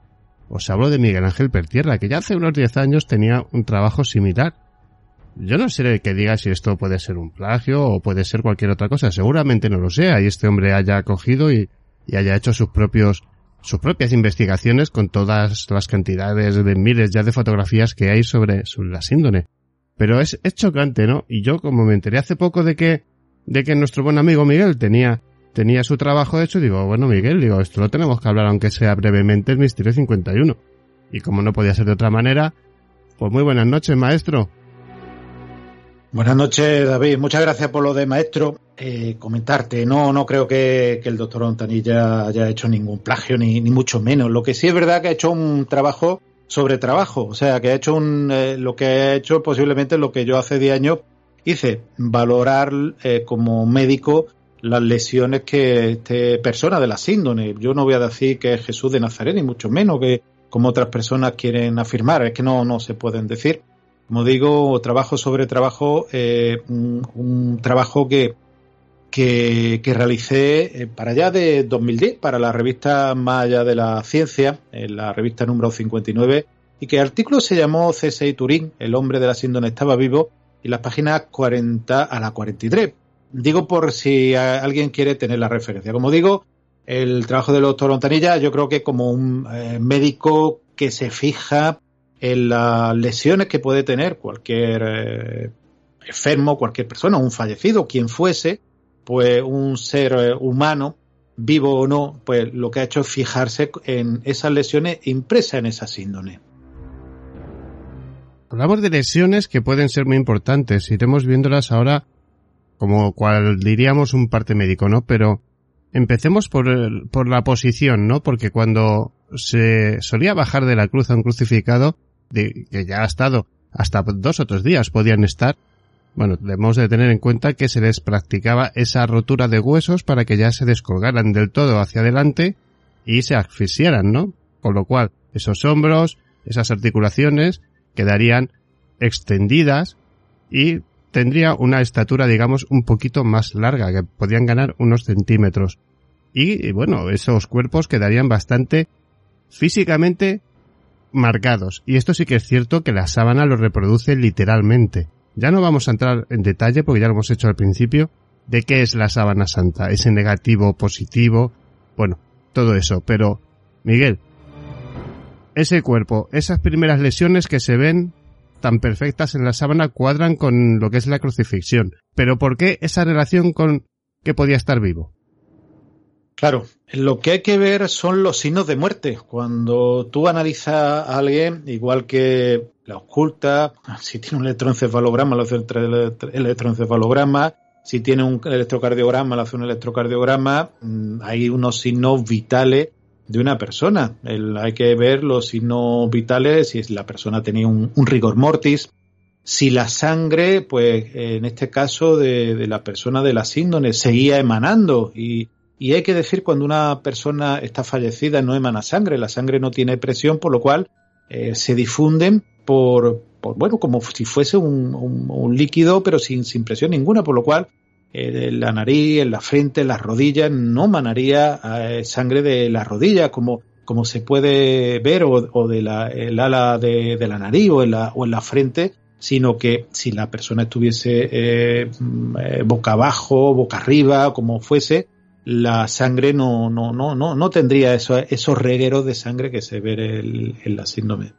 También la, el rigor mortis, como, como te digo, es importante y también, como tú dices, el, decían que, que, había o que se fracturaba el, los huesos y no se, no se aprecia, que la única lesión eh, eh, o neural que se aprecia es la oposición del primer dedo sobre la palma de la mano. Eso significa, y después entraremos en la afectación de uno o dos nervios de, de la mano, también la región facial, una serie de, de, lesiones a nivel facial y, la, y una lesión lanceolada en el costado derecho a nivel del estado, el, el, el nivel costo cervical, a nivel del quinto o sexto espacio intercostal, que es muy importante porque nos da la referencia qué es lo que hay ahí.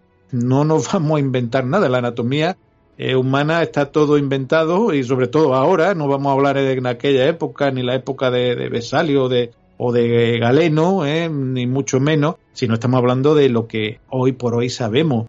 Y bueno, una de las teorías que yo eh, comentaba es que al no encontrar elementos de muerte y al tener una lesión de una forma determinada, incluso estuve estudiando la, el tipo de, de, lanzas que había en, aquella época del eh, pilum y otras más que, que cómo entraban en el, en el organismo. Porque uno de los elementos que ellos muchas veces hacían eran pinchar y rotar. Otras veces cuando solamente querían herir pinchaban y, retiraban. El, por lo cual eh, como decía eh, Alejandro Mando lo importante no es matar a alguien, sino dejarlo herido para que eh, eso en, en, la guerra lo que producía es que eh, ocurrían más, más, personas que se tenían que, que concurrir a las personas eh, heridas. Entonces, de un herido tenían que ir una o dos personas a salvarlo, por lo cual el, el, el ejército menguaba más que si tú matabas a alguien directamente. No hay lesiones vitales eh, lo que cuentan del, del agua espumosa y, demás, eh, que podía ser signo, signo vital, mmm, no se ve, es un reguero de, de sangre, sangre vital que, que, pudiera estar ahí, y no hay signo de, ni de rotura cardíaca, ni de hemotora, ni de neumotora, ni de rotura hepática. Por lo cual, a lo mejor este, y yo eh, lo decía al principio del artículo, eh, que publiqué en 2010, al igual que, que el, doctor Ontanilla, eh, que me llama la atención que en, dos años, en diez años, sin tener conciencia él de, este artículo, hayamos llegado los dos a la misma posibilidad. Que yo en mi caso, él dice que estaba vivo, yo podía, yo decía que podía estar vivo, evidentemente no estaba allí, no tengo el cuerpo, por lo cual eh, siempre hay que hacer una presunción. Eh, igual que se hace la presunción de inocencia, se hace la presunción de vitalidad. Si tengo el cuerpo, te digo si está vivo o no. Por lo menos con los medios que hubiese en, en aquella época mm, dentro de unos márgenes adecuados. Es evidente que, que es una cuestión bastante complicada a la hora de, dar. Se pueden opinar muchas cosas, pero afirmar muy pocas, ¿no? Sobre todo cuando hablamos de esto. Ahora nos vamos a centrar en una parte muy importante de, de la sábana santa. Y lo quiero hacer porque en este argumento, este médico, se, doctor, se apoya en el tema de, de los surcos nasogenianos y nasolabiales del rostro que se aprecian en la imagen. La presencia de ambas marcas en la cara impresa en la síndone se asemeja más a la de una persona viva ya que en un cadáver reciente la musculatura facial se relaja y desaparecen los surcos. Luego también hace referencia sobre la actividad muscular que se corresponde con un golpe que le dieron en la cara. Y esto a mí me hace acordarme del pañolón de Oviedo, que se hicieron bastantes pruebas. Y claro, el pañolón de Oviedo, eso, digamos que es otra prenda fúnebre usada para cubrir el rostro de Jesús, además de la sábana santa, y que además coinciden entre sí en muchas cosas. Y ha sido usado como parte de las argumentaciones de la datación del carbono, de que la datación del carbono 14 fue errónea. Entonces, claro, la cara es el espejo del alma y sobre todo cuando es una persona fallecida. Eh, en esa parte, digamos, cómo podemos darnos cuenta como usuarios normales que estamos escuchando este podcast ahora mismo en casita y decir, claro, es que es verdad, tenemos dos prendas distintas, una cubría la cara probablemente, o luego en el rito, digamos que se separa una de la otra y ya es envuelto, porque hay que, hay que recordar que es envuelto completamente y luego como un perrito caliente envuelto con una servilleta, o sea, totalmente el cuerpo dado vueltas y atado entre sí. Pero eh, la cara es tan importante a la hora de afirmar que estaba vivo. Pues uno de los elementos principales de, saber si estaba vivo. Piensa que eh, uno de los elementos principales que donde se nota más el rigor mortis, eh, la contractura de la muerte, es la cara, la contractura de la mandíbula, que puede estar o cerrada profusamente y profundamente o abierta. Yo no, eh, mi, labor eh, profesional me he encontrado pacientes con mandíbula abierta por el rigor mortis y hasta que no acabe este episodio de rigor mortis a las veintitantas horas aproximadamente, pues no hay quien cierre una boca, sino fractura, sin fracturar una, una mandíbula. Los músculos maseteros pues se encuentran con una apertura máxima y lo importante, y como otorrino eh, que soy, pues era uno de los elementos que, que me basaba en que hay signos de inflamación, hay signos de sangrado nasal activo, ¿eh? de epístasis que yo lo, lo decía. Sangrado nasal activo, vuelvo a decir, que es eh, fundamental en la persona que está viva. La persona fallecida no tiene una, una epístasis. El, el, lo que lo, el, el, hundimiento de la cara por un golpe que ha tenido, un golpe en la órbita izquierda, en el malar izquierdo, con una laterorrinea, una desviación de la nariz hacia, hacia el otro lado, hacia la derecha, y que hay una serie de factores faciales, ¿eh? donde eh, no hay ninguna alteración, ya digo, ni mandibular ni facial, ya digo que en mi campo, la otorrinolaringología, eh, donde ahí mm, evidentemente eh, aparte de la parte clínica, mm, la parte de investigación, la parte eh, de cirugía, son por muchos años de experiencia sobre pacientes politraumatizados también y muchos pacientes con tumor y demás, eh, lo digo literalmente, eh, que en este caso están ausentes los signos de fallecimiento en esta, en esta persona. Realmente te da la impresión que esta persona ha sufrido un traumatismo, se puesta o se puede encontrar en un estado pseudocomatoso, en un estado de nubilación, en un estado de, de malestar eh, importante, pero bueno, está fallecido, no está fallecido por los datos que, podemos encontrar en en la, en la exploración, ¿eh? en la exploración visual. Pensemos que ahora, evidentemente, hay más medios de imagen 3D, pero yo tuve la ocasión de verlo en la, de las primeras imágenes que salieron en altísima resolución. Me lo facilitaron esa imágenes con muchos megapíxeles, no había los ordenadores que habían en esta época, por lo cual mover esa imagen significaba muchas y muchas horas de verla, de mirarla, de observarla, de valorarla, al igual que valora uno una radiografía. ¿eh? Entonces, eh, ese, esa persona que, fue crucificada eh, o, que tiene unas lesiones de que pueden o que son compatibles con la crucifixión, eh, indican que esa persona, bajo mi punto de vista, en aquella época, y veo que también ahora en el año 2020, para otro equipo médico al igual, no le veo signo de, de que hubiera fallecido. Pero vamos a ver, yo hay una cosa que no entiendo, Miguel.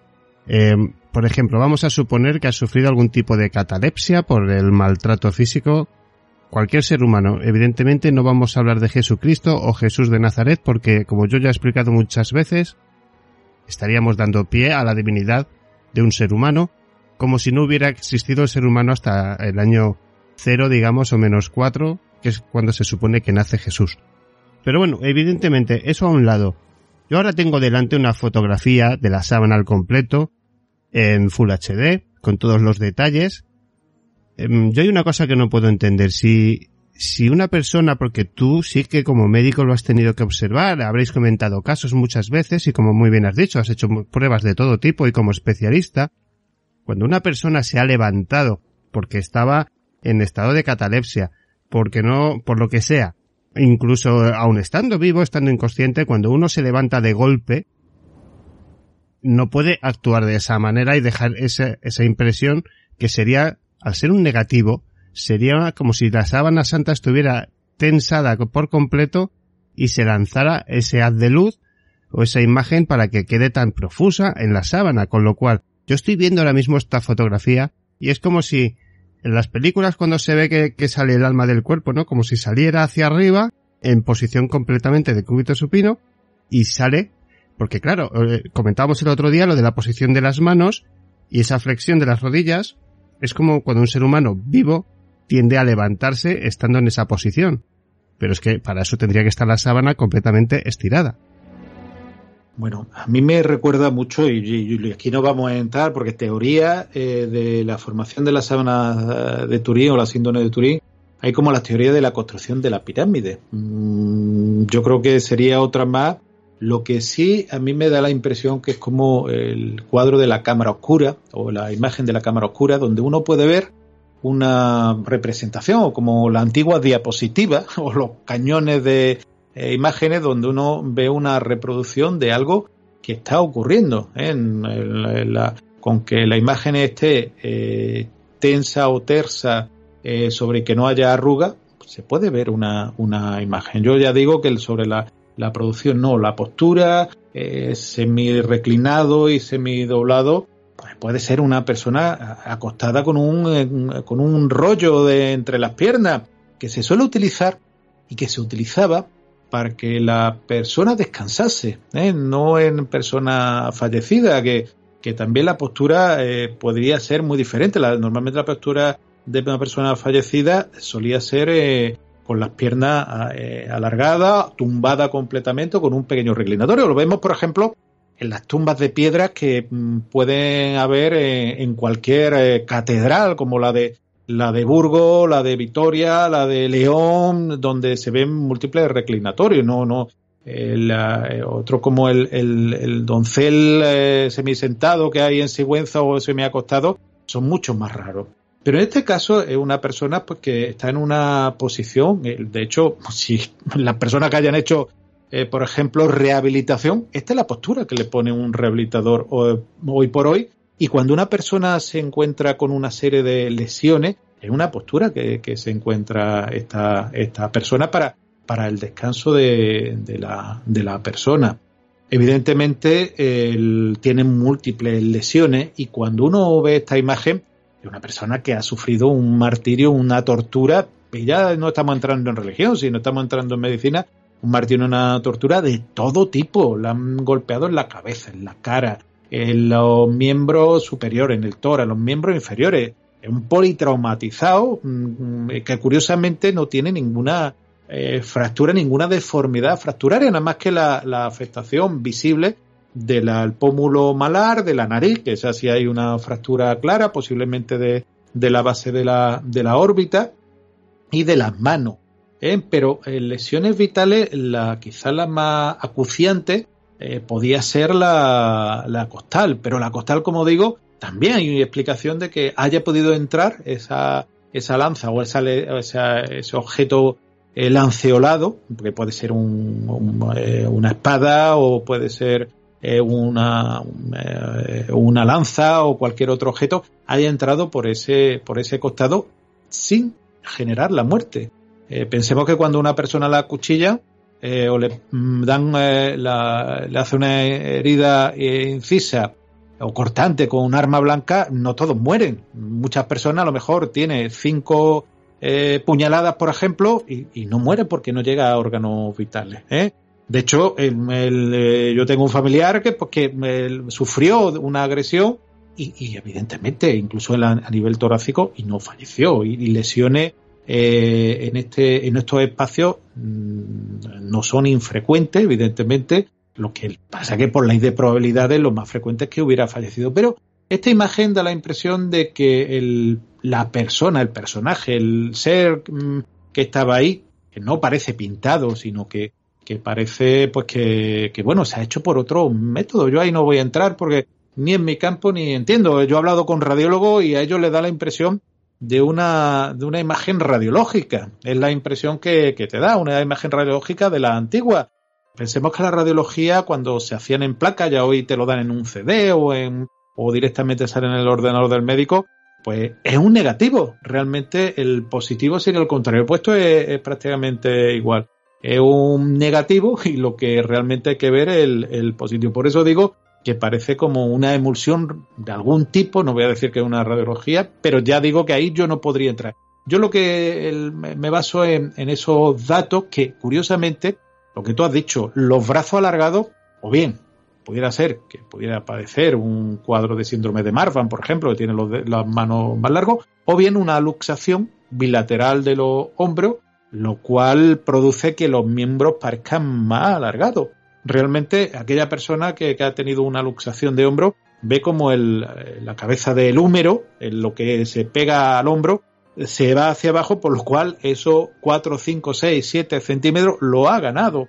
Por lo cual, la postura que tiene eh, tampoco de rigor, de rigor mortis. Esa persona, eh, no, si uno cuenta las historias que, que eh, José de Arimatea o cuenta, como dice el, los distintos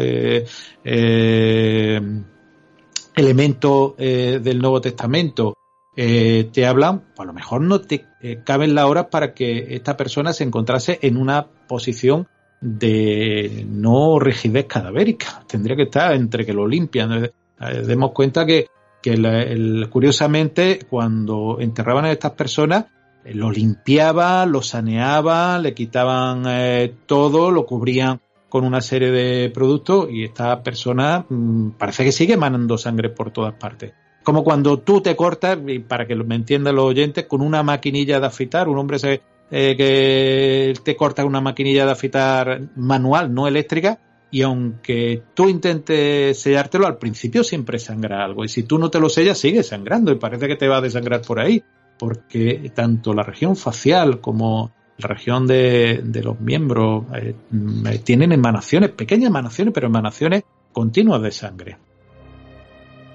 Es una cuestión que va a durar muchos años. Parece ser que desde aquella datación del carbono 14, pues parecía que todo quedaba suscrito a algún ingenio de la Edad Media, que aún así sería otro misterio maravilloso, ¿no? ¿Quién en la Edad Media inventó la fotografía? Porque desde luego hasta, hasta cerca del 1900 ¿eh? no se consiguió, con lo cual, bueno, hay que, hay que pensar un poco en todo esto. Vamos terminando y, y yo me quedo con unas palabras que dice aquí el escritor Juan Eslava, autor de El fraude de la sábana santa y las reliquias de Cristo, que asegura que si la Iglesia estuviera interesada en conocer su autenticidad, daría su permiso para crear una comisión científica internacional, para estudiar este lienzo, ¿no? Pero nunca lo haría porque no se van a comprometer en algo que puede perjudicarles. Yo creo que en este caso, Miguel, tú que te has trabajado con, con gente muy importante, eh, este tipo de cosas eh, pueden cambiar una realidad eh, o la realidad de, de, la iglesia en general. Claro, el libro que tú te refieres de Juan Lavagalán, interesantísimo. Tú puedes estar de acuerdo o no con él, pero es interesantísimo e intensísimo, ¿eh? No deja títere con cabeza y, y por eso hay que leerlo tranquilamente porque dice muchas, muchas cosas y cuando tú te encuentras, evidentemente, pensemos que las religiones están basadas en una serie de dogmas. El dogma de la resurrección, el dogma eh, de, de, la concepción, una serie de dogmas. Entonces uno de los dogmas, si esta persona no hubiera fallecido, el dogma de la resurrección desa hubiera desaparecido. Entonces, eh, la religión cristiana tendría que replantearse eh, cuando esta persona eh, no desaparece como el, humo de, una vela, sino que hubiera estado ahí, y no voy a entrar en el libro de, de André, Andrea Faber-Kaiser, Jesús nació y murió en Casemira, ahí no voy a entrar, pero ¿y si esta persona, como digo, la, la, la lesión lanceolada le entró eh, entre el diafragma y el hígado en la cápsula de Gleason, atravesó la región eh, parapericárdica, no rompió la, la, aurícula derecha porque es que no está en esa zona, y se metió por debajo en una serie de cavidades que si entra no tiene que lesionar ningún eh, elemento vital. Esta persona tendría una gran deshidratación, pero pensemos que en aquella época, aquella época estamos hablando de, del año 0, menos 4, menos 10, menos 20, me da exactamente igual porque la medicina seguía estando ahí. El aloe, que hoy en día lo tenemos, yo aquí en, mi jardín tengo muchísimo aloe, lo utilizo absolutamente todos los días.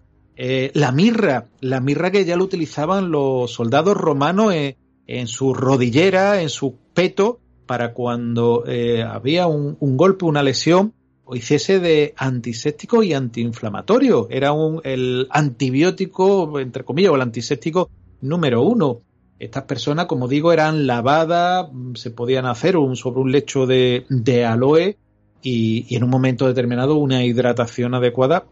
Ese estado importantísimo que, que tenía se podía, se podía salvar. Pensemos que en aquella época en aquella época y en estela como la de Comombo, que Tutmosis III eh, describió, ya se sabía pues muchas cosas de, de medicina. ¿eh? No estamos hablando eh, que estamos hablando de 1500 años antes de Cristo, o sea, y, y bueno, Galeno de Pérgamo, que vivió 200 años después, fue el que recopiló todavía hasta casi el siglo XX, yo he visto hacerlo, la reducción eh, de la de la eh, de la luxación de hombro por el método de Galeno.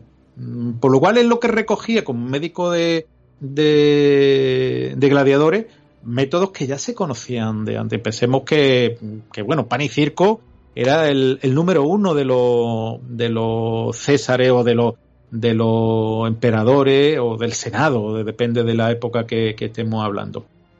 Lo que sí hay que plantearse, que a lo mejor eh, elementos que te van diciendo y porque alguien te diga esto es así, esto es así, esto es así, te da, va dando cuenta pues que igual que aparece en las reproducciones de muchísimas iglesias y de muchísimos elementos que los clavos entraron por la palma de la mano y ya hoy en día lo que eh, parece que entró pues en un lugar que hay entre la muñeca, el, radio y el cúbito llamado espacio de Destot, que explica, fíjate lo que te digo, explica que se vean nada más cuatro dedos de la mano, ¿eh? cuatro dedos de la mano, que el dedo gordo, el primer dedo no se vea que esté oculto por lesión de un nervio llamado el nervio mediano ¿eh? y el nervio el nervio cubital, ¿eh? una, un elemento eh, importante que, que, también eh, eh, se encuentra ahí. Entonces, eh, huesos, como digo, el semilunar, el piramidal, el grande, el gachoso, no vamos a entrar donde está el espacio de stock, el que quiera que, que vaya lo busque, pero eso sí aguantaría el peso de, de un cuerpo, eso sí aguantaría. Y se ven esas lesiones, que una mano encima de otra, pero una de ellas. Se ve una lesión en ese espacio de esto. Por lo cual, esas lesiones que aparecen en todo y cada uno, yo creo que hasta hace muy poco, incluso en muchos en muchas iglesias con las lesiones en las manos, incluso lo estigmatizado David, que mm, eh, como Giorgio Giovanni, que tenía lo estigmatizado en las palmas de las manos, mm, pues creo que se ha equivocado como de 5 o 6 centímetros, a lo mejor más para atrás. Había que plantearse todo ese eh, elemento. Lo que sí hay que con los medios que tenemos y posiblemente eh, más adelante con los medios que salgan. Yo siempre digo que, aquí no tenemos ninguno la verdad absoluta. En este caso han hecho un estudio de universidad, en aquel momento lo hice yo eh, por mi cuenta, echándole mucha hora. ¿eh? Esto que no son cinco minutos me lo veo, que nadie piense que uno realmente cuando hace un estudio de esto lo hace en cinco minutos. Te tienes que tirar muchas horas, muchas horas revisando, muchísimas horas revisando los datos y, ponerlo, el que quiera, puesta ahí en la, en la revista número 59 de, de la, el número 59 de la revista más allá de la, de la ciencia. Eh, lo que sí, yo creo que lo que hay que ser crítico, pero crítico de que cuando alguien no te, te diga esto es blanco, si tú lo ves azul, es azul. A mí me recuerda al traje del rey, muchas veces. A la historia se cuenta del traje del rey. El traje del rey es una falacia, que el, rey lo hicieron ir desnudo y hasta que un niño dijo, el rey va desnudo, todos los demás decían, qué bonito es el traje del rey, qué elegante va, por no decirlo. Pues como en este caso puede ocurrir en otros muchos casos, en el caso del misterio, de la ciencia, de la historia, hay veces que el traje del rey se produce muchas veces. Se puede decir más alto, pero no se puede decir más claro. Yo creo que hasta aquí la historia de la sábana santa. Es evidente que va a generar mucha controversia y lo va a seguir haciendo. La sábana es un elemento polémico que ha levantado controversia, como digo, y es que lo va a seguir haciendo. No todo el mundo está de acuerdo en su autenticidad como mortaja de Cristo. Hay que reconocer de nuevo, quiero detallar que decir que es la mortaja de Cristo es dar velocidad a toda la religión cristiana. De todas maneras, bueno, ya sabemos que luego se fue dividiendo, hay algunos que creen que Jesús siguió vivo, y bueno, tenemos que basarnos en la historia, ya lo hemos comentado al principio, la historia dice otras cosas, eh, habla de, de esa fosa infamia donde se arrojaría el cuerpo, no habría cuerpo, no habría resurrección, pero sí que es cierto que, como decía al principio, ¿no? que esta imagen parece más como os decía, ¿no? Esa película de Ghost, cuando se separa el cuerpo, el espíritu del cuerpo, ¿no? Eh, como decía este buen amigo que ahora mencionará Miguel, que nunca me acuerdo de su nombre, que tiene un buen amigo radiólogo, si algún día pudiéramos medir cómo sale el, espíritu o estas energías del cuerpo, igual encontraríamos la forma de explicar lo que es la sábana santa. Pero en cualquier caso, Miguel, para terminar, eh, ahora me comentas eh, que me gusta mencionarlo siempre porque me gustó mucho en aquel directo escuchar a tu, a tu amigo, al radiólogo, Luis Arribas. Eso es, Luis Arribas. Radiólogo y profesor mío de la facultad, ¿eh? Que, lo que pasa que, que bueno, me, para mí es un honor tenerlo como, como amigo, una persona a la que respeto muchísimo y que, bueno, hemos cambiado los roles de ser profesor-alumno, hemos llegado pues a ser amigo y hablarnos de, de tú. Bueno, uno con los años también va ganando ese, ese derecho. Yo creo que Miguel en este caso, para aquellos que no le conocéis, yo os animo a echar un vistazo a sus trabajos. Miguel no solo es médico, especialista y un montón de cosas más, sino que pertenece a la ciencia más estricta, solo que él también ha tenido sus tejemanejes con ese otro lado, ¿no? Por lo cual él se puede permitir el lujo quizás de entender las cosas de otra manera. Yo creo que el trabajo que él ha hecho sobre la síndrome es muy explícito, podéis consultarlo, como ya os ha dicho él. Pero también tiene otros trabajos que, oye, esas salidas del cuerpo, esas visitas del más allá, que ya hemos hablado en alguna ocasión, están ahí. ¿Y qué es ese más allá? Pues ya lo hablaremos en otra ocasión.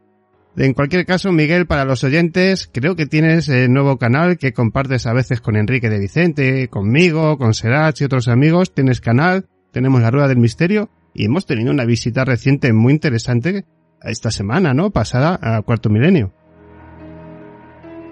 Bueno, la verdad es que sí. Cuando me llama Iker, estima oportuno de que vaya Cuarto Milenio, yo encantado y hablar de un tema de, de actualidad como, como ha sido. Y, y, bueno, la verdad es que como siempre para mí es un placer. Siempre metido en muchos proyectos, la mente, que yo recuerdo a un gran amigo que, que falleció llamado Guillermo Narbona, psiquiatra de los que eh, lo único que tenía mayor era la edad, porque la mente la tenía súper joven y como maestro lo quiero tener, al igual que el maestro Enrique de Vicente, para mí es un placer y de verdad esos minutos que comparto con él, no solamente en el los programas de, del canal de YouTube, que, bueno, voy a aprovechar de hacer apología o recomendarlo. El doctor Pertierra, La Rueda del Misterio, pues lo puede encontrar todo junto, separado, donde, donde Enrique de Vicente, pues mm, hablamos de múltiples temas. Justo antes de, llamar, pues eh, habíamos hecho pues un nuevo programa de, de algo muy, muy diferente. También la visión de, del maestro Enrique siempre, la verdad es que eh, es muy importante. Un, es, uno de esos sabios que, que, bueno, tiene su idea. Hay veces que compartimos, otras veces no la compartimos, pero siempre la respeto. La verdad que, que siempre la respeto porque él siempre el argumento es tan respetuoso de que, de que siempre te escucha de lo que vas diciendo. Y como siempre, los programas de Tertulia Tres Bandas, donde tú eres gran partícipe, y, y bueno, el canal este también de la Rueda del Misterio, que también eh, eh, hemos hecho cosas y que, que, ojo, que tenemos cosas grabadas que, que, le iremos poniendo que, como todo. La verdad es que para mí, ya sabes, David, cuando me llama y, hacemos un hueco como sea, pues por supuesto, cuentas conmigo y cuenta con mi amistad también. Pues aquí lo vamos a dejar, eh, hacer esa mención a Enrique de Vicente, que, que, no sé si estarás de acuerdo conmigo. Yo estoy harto de, de cuando hacemos un, un especial sobre los grandes que se nos han ido yendo con los años. Es que tenemos a una mente como la de Enrique de Vicente, todavía le tenemos aquí y espero que nos dure muchos años más. Pero es que hasta que uno no haga ese viaje, luego se, dirán mil cosas maravillosas de Enrique, pero es que le tenemos aquí y, dice cada cosa que hay. Cuanto menos, como tú dices, se puede estar de acuerdo o no, pero mínimo te va a hacer pensar. Y es todo un sabio en un montón de cosas. Lo que pasa es que, bueno, como él es muy místico para otras, pues quizás esa ortodoxia de la ciencia les hace chocar. Pero, pero, de verdad que aquellos que yo, yo les he oído criticar muchos a Enrique, eh, es quizás muy fácil criticar, pero lo que Enrique tiene en la cabeza y lo que sabe va más allá de lo que podemos alcanzar muchos en tres vidas. Así que desde aquí un abrazo muy fuerte a Enrique de Vicente. De verdad que es un gran sabio. Yo, aparte de como amigo, lo quiero, que lo quiero muchísimo como gran sabio, como, como persona que, que, que, bueno, que tiene los libros, que los subraya, que le pone posis para, eh, que, que, investiga, que tiene una mente prodigiosa, que tiene una energía que a mí me gustaría tener la décima parte, que mm, siempre está lleno de proyectos, que, que siempre aprende, ya digo, esté de acuerdo o no con él, ¿eh? no hay muchas veces que, que no estoy de acuerdo, pero absolutamente en nada, pero, pero aprende, aprende muchísimo y sobre todo, aparte de Enrique personaje, está Enrique persona y como tú bien dices, es una persona que se merece eh, tener un, un, espacio importantísimo, que disfrutemos de él muchos años y que, que, aprendamos, seguimos aprendiendo, yo en mi caso, muchísimo y, y todos los días, evidentemente. Muchísimas gracias, maestro Miguel Ángel Pertierra. Buenas noches. Buenas noches, David. Muchísimas, muchísimas gracias.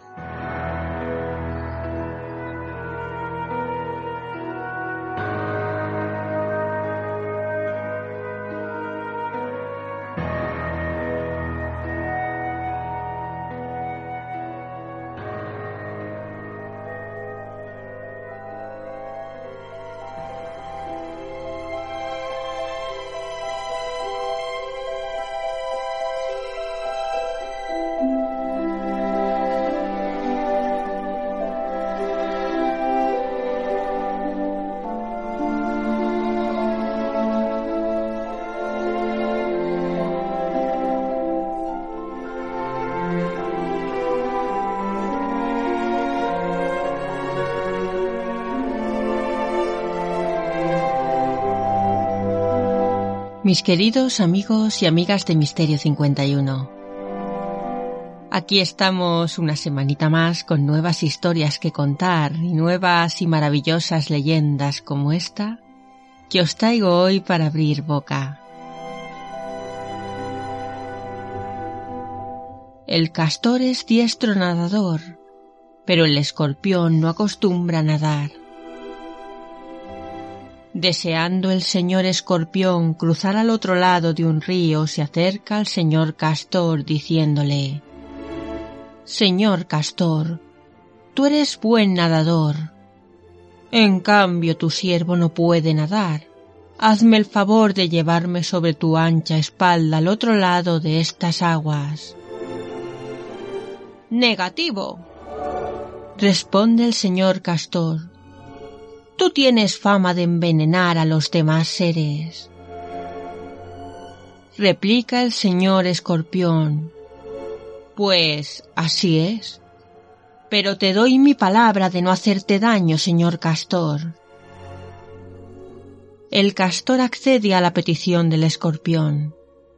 A mitad del río, de repente, el escorpión hinca con su aguijón al castor. Este, retorciéndose con el dolor, grita al escorpión. ¿Qué has hecho? Nos has matado a los dos. Me diste tu palabra. A lo cual contesta el escorpión. No pude evitarlo. Es mi naturaleza instintiva. No puedo cambiar.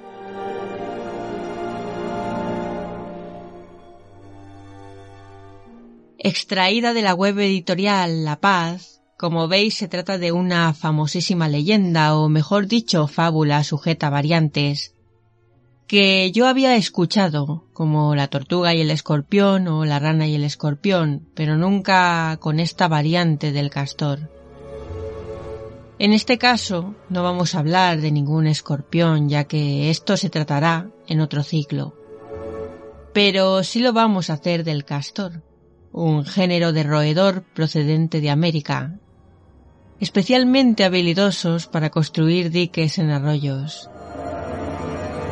Precisamente debemos utilizar esta habilidad del castor para crear una analogía a la hora de comprender el significado de este animal como tótem. Y es que estamos construyéndonos a nosotros mismos toda la vida, construyendo nuestros sueños, organizándonos para lograr la consecución de estos sueños labrados a lo largo de los años. Las personas tocadas por el tótem castor tienen más posibilidades de llevar a buen puerto sus proyectos, nivelando el tiempo de trabajo y el destinado al ocio y a la familia. Recordemos que son de los pocos animales que se toman un descanso y podemos verlos en las orillas de manera despreocupada, disfrutando de su tiempo libre. Las personas tocadas por este tótem también son personas constantes, que saben ordenar a la perfección sus prioridades y establecer puntos de inflexión cada vez que piensan llevar a cabo cualquier negocio. El simbolismo de estos animales es especialmente popular en algunas culturas, tanto que son conocidos unos collares formados a base de dientes de castor, trenzados en lino, y cuero que han sido utilizados como amuleto.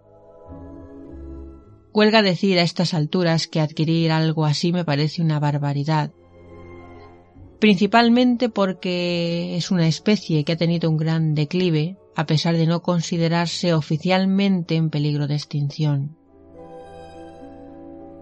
No obstante, si existen lugares donde tal tragedia es palpable, sobre todo debido a la caza desmedida en los años 40, la disminución de los afluentes de los ríos o la contaminación. Hace unos años en Coahuila, México, corrió la buena noticia del descubrimiento de nuevas especies de castor, animal que no se veía desde hacía más de diez años. Por ello, Secretaría del Medio Ambiente desarrolló nuevas medidas para fomentar su permanencia y reproducción. Dar un paso adelante está en nuestra mano, por lo que no debemos concebir nunca adquirir objetos como el antes mencionado.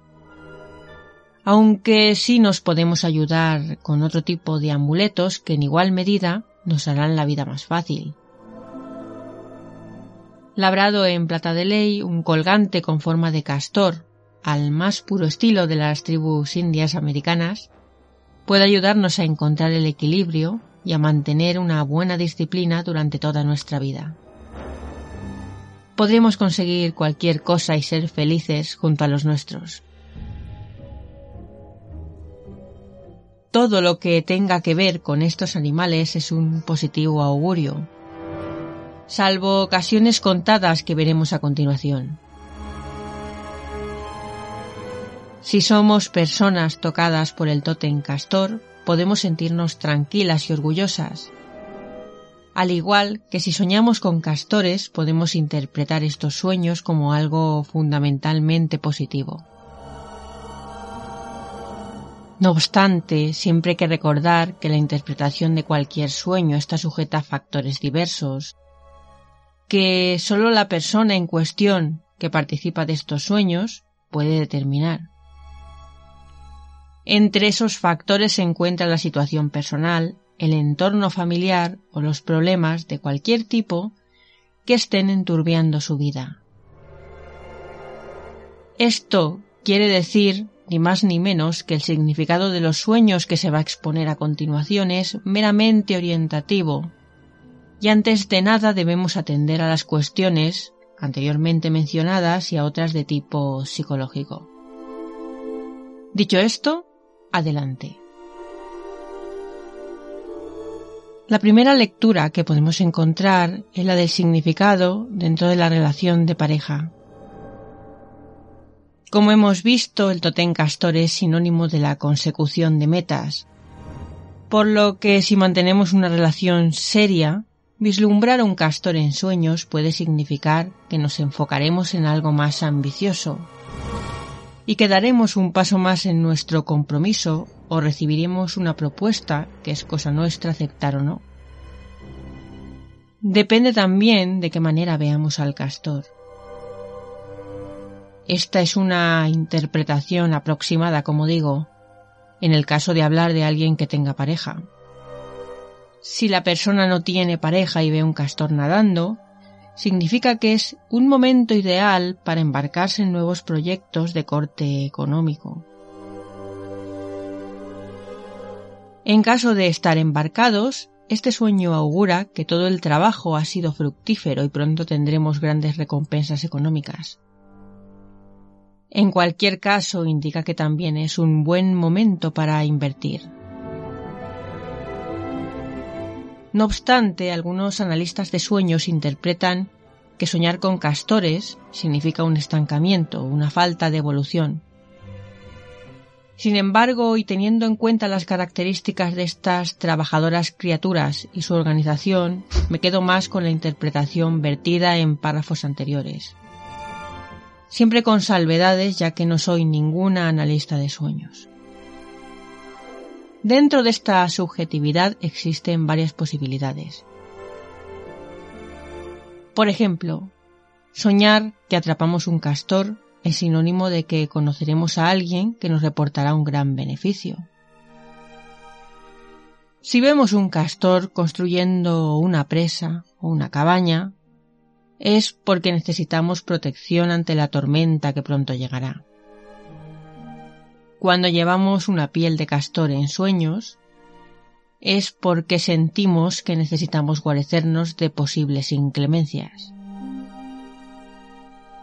Cuando el castor construye una presa a toda prisa, es porque la persona que sueña está sujeta a barreras emocionales. Estas son las interpretaciones más positivas. Ahora vamos con otras interpretaciones más negativas. También podemos soñar que matamos un castor. Esto significa que padecemos un inmenso dolor.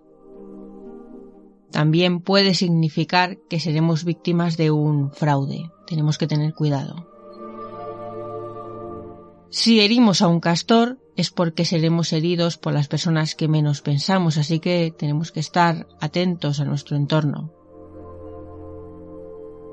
Si la persona que ha nacido en los meses de enero, febrero, marzo o abril ve un castor en sueños, es posible que tenga molestias en el trabajo por parte de sus jefes o sus compañeros. Si un castor nos muerde es porque estamos ante una posible traición. Traición que vendrá en el campo de los negocios.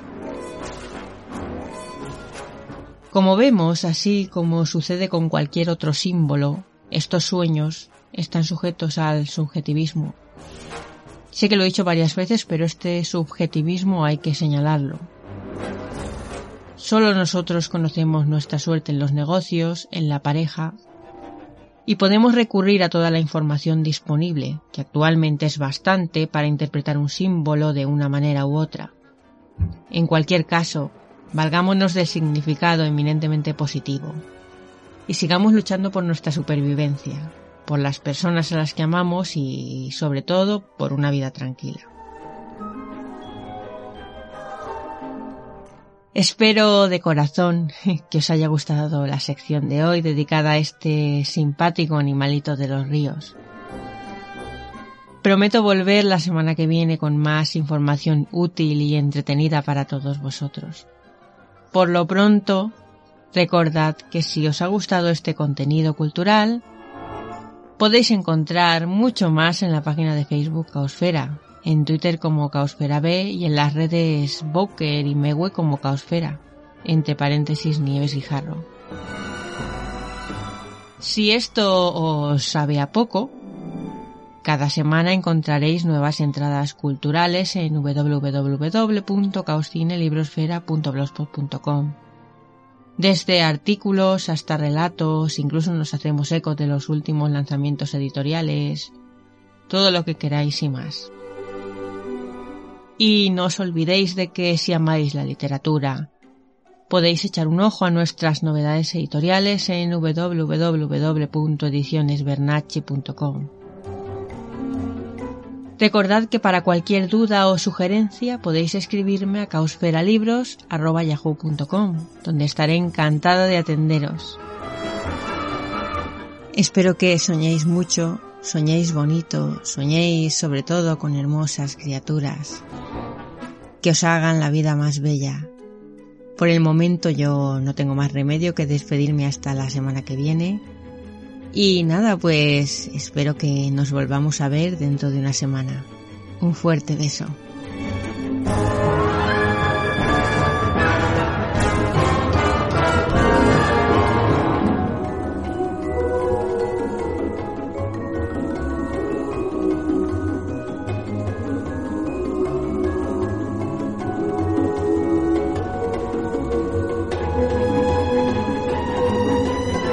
Pero qué gusto da escuchar a Nieves Guijarro.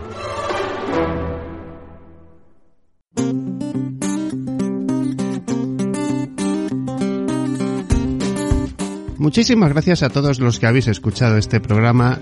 Dos horas y 22 y 23 minutos esta semana. Nos hemos alargado muchísimo.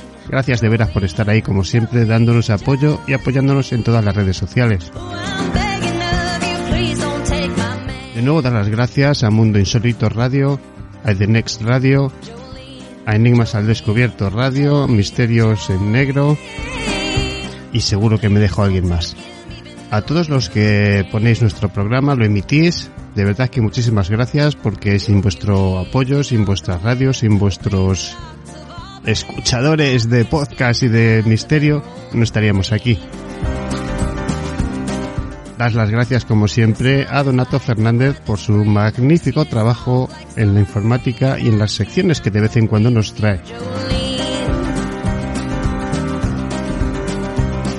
Muchísimas gracias Antonio Ceniza, Luis Merino, Nieves Guijarro, Alberto Muñoz Rodríguez que regresaba esta semana con nosotros, Susana Alba Montalbano que lo hacía la semana pasada. Muchísimas gracias a todos. Muchísimas gracias por estar ahí todas las semanas. Y a vosotros, mis queridos amigos y oyentes, nos vemos la semana que viene.